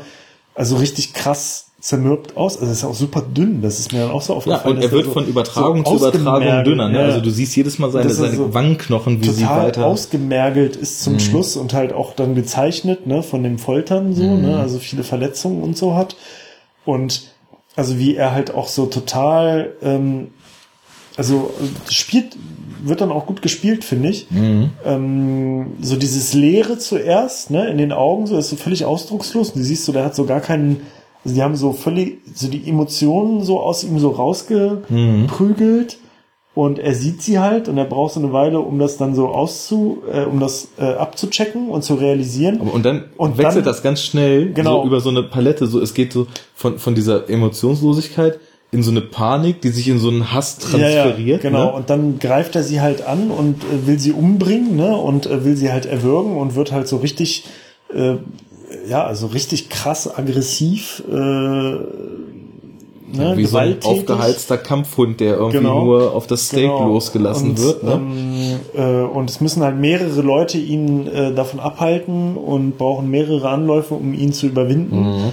Ne? Und er, er wirkt halt Katniss fast und ähm, und dann gibt's ja noch mal so einen Shot ganz zum Schluss, wo Katniss dann halt quasi, also er wird dann halt in, in äh, so Sicherheitsverwahrung natürlich gepackt, ne? er wird dann an so ein Bett gekettet, in so einen Raum isoliert und Katniss läuft halt langsam auf diesen Raum zu, um ihn anzuschauen sozusagen. Und da gibt's dann halt so einen richtig starken Shot zum Schluss, mhm. wo sie halt auf ihn guckt und er, wo man halt auch so sieht, wie er halt so richtig durchdreht. Und sie, sie spiegelt sich in der Scheibe genau. und er dreht quasi in ihrem Gesicht in, in total Kopf durch. Mhm. Sozusagen durch und äh, er ist halt an dieses Bett gekettet und man sieht halt so richtig, also wie er so manisch, ne, so richtig so, mhm. so besessen manisch halt dann da irgendwie, äh, total abdreht und äh, versucht aus diesem Bett irgendwie zu flüchten und sie sieht das dann halt so total traurig und also das ist echt, das kann man schwer beschreiben, aber das fand ich war nochmal ein ziemlich ziemlich krasser, eindrucksvoller und auch gut gemachter Shot so zum mhm. Schluss. Ja, und das ist dann ja auch schon der Cliffhanger, ne? Also mhm. dann ähm, okay. ist es das ja gewesen so, ne? Ja, das ist auch so. Ich war jetzt gerade kurz äh, etwas abgelenkt, weil wir haben uns ja vorhin gefragt, ich hatte ja gehört, dass Philip Seymour Hoffman für, für die Hunger Games Filme zumindest teilweise noch animiert werden muss, weil er halt leider während der Dreharbeiten gestorben ist. Und haben wir ja vorhin gesagt, müssen wir noch recherchieren, haben es nicht gemacht, aber ich habe gerade mal hier so ein bisschen Fact-Checking nebenbei. Ja. Und er ist äh, wohl laut Stellungsnamen der Produktionsfirma zu einem Zeitpunkt äh, gestorben, wo nur noch eine Szene für Mockingjay 2 gefehlt hat. Und da äh, soll er wohl dann in dieser Szene irgendwie animiert werden noch. Also heißt und das, dass in dem Film das war alles keine der echte Szene. und ah, okay. das also da hätte ich mich auch wirklich gewundert, wenn er da also wenn das eine animierte Version, weil dann wären wir bei kennst du den Film The Congress? Habe ich dir glaube ich letztens von erzählt, wo Robin Wright äh, eine digitale Version von sich erstellen ah. lässt, an dem die, Stud die Studios die Rechte bekommen ja, ja, und den Rest ihrer Karriere mhm. nur noch in Filme rein animiert wird. Warte mal, Robin Wright ist doch auch die von House of Cards, ne? Ja, genau, die hat auch die ganz viel mehr gemacht und genau, die, die spielt da die Hauptrolle.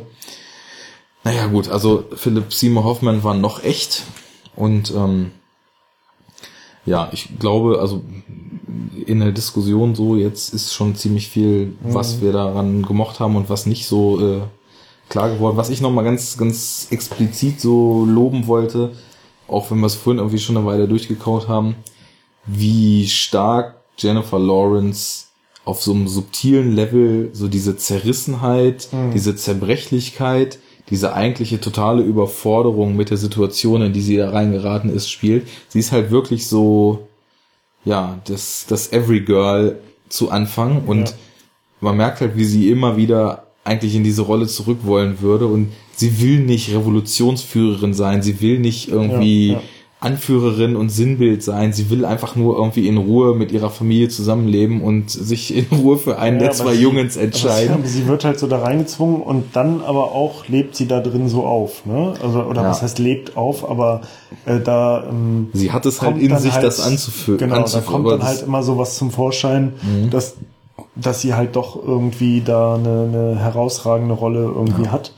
Ist vielleicht auch so eine etwas, also vielleicht relativ offensichtliche, aber sind wir wieder beim Jugendbuch, vielleicht auch so eine ganz schöne Parabel, dass sie eigentlich eher so, ein, so eine Figur ist, wo man eigentlich erstmal denkt, es steckt nicht in ihr, mhm. aber dass sie dann doch irgendwie so über sich hinaus wachsen kann in den entsprechenden Situationen. Das ist ja dann halt auch wieder natürlich eine pädagogisch einwandfreie Message für junge ja, Leute. Auf jeden so, Fall. Ne? Das also das äh, geh nicht nach dem Äußeren und in jedem steckt was. Es muss nur gefördert werden. Prädikat besonders wertvoll. Prädikat wertvoll. ja, ähm, ja, nee, das fand ich auch gut und ja, also so im Allgemeinen abschließend, ne, ist halt ein straighter Film so, also solide, mhm. auf jeden Fall. Also ist jetzt kein ist nicht bahnbrechend so. Ähm, finde jetzt nicht, also ist eine interessante Reihe generell, finde ich. Ja. Ist, ist gut gemacht, handwerklich und so. Ist äh, nicht, finde ich, also obwohl, das ist, ich meine, das ist ja schon echt so ein richtiger Triple-A-Blockbuster, so, ne? Kann ja, schon. schon. Also ne? ich glaube, Aber der, der, der letzte, der Catching Fire, der hat als, also erstmal extrem krass eröffnet, was so Besucherrekorde ja. betraf. Also der hatte, glaube ich, hier in Deutschland so was echt viel ist. Ich glaube irgendwie so 700.000 Besucher am Startwochenende oder so. Und der wurde dann äh, nur noch von diesem seltsamen Fuck you Goethe und dann dem Hobbit letztes Jahr getoppt. Aber also, also ich, ich glaube, spielt schon so in der obersten Liga mit, was so Budget und Produktionszeug und so irgendwie angeht. Aber ich glaube halt auch echt aufgrund der Zielgruppe. Also da rennt, glaube ich, fast jeder rein, der irgendwie zwischen 10 ja. und naja, 18 klar. ist. Das ist ja auch ne? so die Kern, Kernzielgruppe ja. generell für so Blockbuster-Filme. Ne? Mhm. Ne? Das sind ja die, mit denen das Geld verdient wird. Und ja. ähm, was ich jetzt jedenfalls sagen wollte, ist, also der, der Film spielt ja schon so da in dieser Liga mit, ne? in so einer äh, super Blockbuster-Liga, was alles angeht.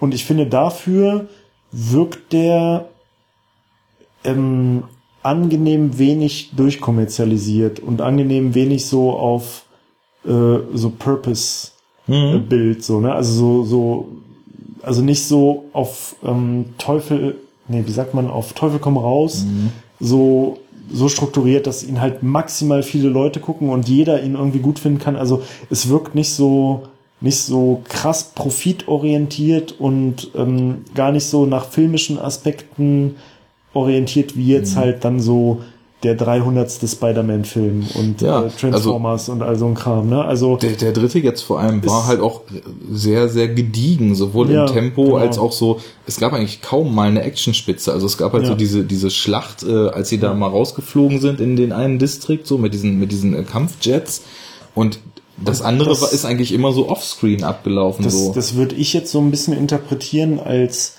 eigentlich dann ja schon so eine Würdigung der Vorlage. Also man vergewaltigt die halt nicht so. ne? Man nimmt die halt ernst und respektiert mhm. die und packt da jetzt nicht zwanghaft mehr rein, als da drin steckt. Nur um es halt jetzt kommerziell erfolgreicher zu machen und das. Also man hätte ja jetzt zum Beispiel auch, hätte man ja jetzt machen können, es wäre wahrscheinlich dem kommerziellen Erfolg des Films nicht abträglich gewesen, wenn man beispielsweise diese Love Interest Geschichte viel krasser ausgedehnt hätte. Ja. Da hätte man mit Sicherheit noch einen Haufen mehr Teenie-Mädchen oder so reingekriegt, ne? In den Film zum Beispiel. Wahrscheinlich, ja. Ähm, das hätte man ja easy machen können. Aber das haben sie halt nicht gemacht, ne? Also. Ja, vor allem, also ich könnte mir vorstellen, gerade Teenie-Mädchen finden wahrscheinlich diesen Josh Hutcherson auch super süß. Kannst du von ausgehen. Und den siehst du halt irgendwie dreimal im Film und er wird zunehmend ein Wrack halt, ne? Ja, also, ja. das, das, das sind halt die Produktionsentscheidungen, wurden halt so gefällt, dass der Stoff anständig umgesetzt genau, wurde. Genau, also es ist eher so ähm, inhaltlich orientiert, ja. ne? also es wirkt oder inhaltlich motiviert, sagen wir mal ja. so. Die Umsetzung des Films wirkt auf den ersten Blick zumindest so, was man so als laienhafter Zuschauer so sehen kann, ähm, äh, wirkt es halt äh, deutlich mehr inhaltlich motiviert als jetzt, äh, okay, wir müssen da jetzt unbedingt so den Kassenschlager draus machen. Mhm. Und das also das muss man dann dem Film zugestehen. Also das ist halt was, was man gerade in der, in, in der Liga von Filmen, ne, ähm, halt einfach nicht mehr so oft hat. Jo. Und was halt angenehm ist. Jo, das und, sehe ich genauso. Und ähm, ich finde auch so ein bisschen, also ich kann, man kann jetzt noch nicht von der ganzen Reihe sprechen, es fehlt ja noch ein Film, aber so dass das Ganze finde ich auch so, das hat, also für mich hat das vom Ansehen, ist das Ganze noch so ein bisschen größer als die einzelnen Teile so, weil was ich vorhin halt schon gesagt hatte, es wird nicht in jeder Fortsetzung nochmal dasselbe und dasselbe und wieder dasselbe gemacht. Der zweite ist leider dem ersten sehr ähnlich, aber dann ist da eine Entwicklung drin und es liegt dem Ganzen, also eine, eine übergeordnete Geschichte, die sich steigert, die sich verändert und die auf ein Endziel hinausläuft, was am Anfang sich noch gar nicht so andeutet. So, das, das charakterisiert die Reihe so ein, ein wenig und das finde ich daran eigentlich ganz angenehm. Also, wie du schon sagst, die Filme sind nicht der Oberhammer, aber ist halt solide, also ist ja, gut. also so, so, so solide bis gut und mhm. äh, auf jeden Fall wenig so Sachen, wo man denkt, das ist jetzt schon, also das ist jetzt offensiv scheiße, sowas ja. finde ich da eigentlich nicht drin. Es, es sind halt, es ist halt eher so eine Stilfrage, wie man so mit dieser teilweise etwas seichten Aufarbeitung so umgeht, mhm. aber mhm. im Großen und Ganzen passt das. Also, Nö, also finde ich auch uns auch eine interessante Prämisse mhm. vom Film und Thematik, also dürfte ja nun auch klar sein, ja. dass uns das zumindest dann auch schnell zieht. So, ne?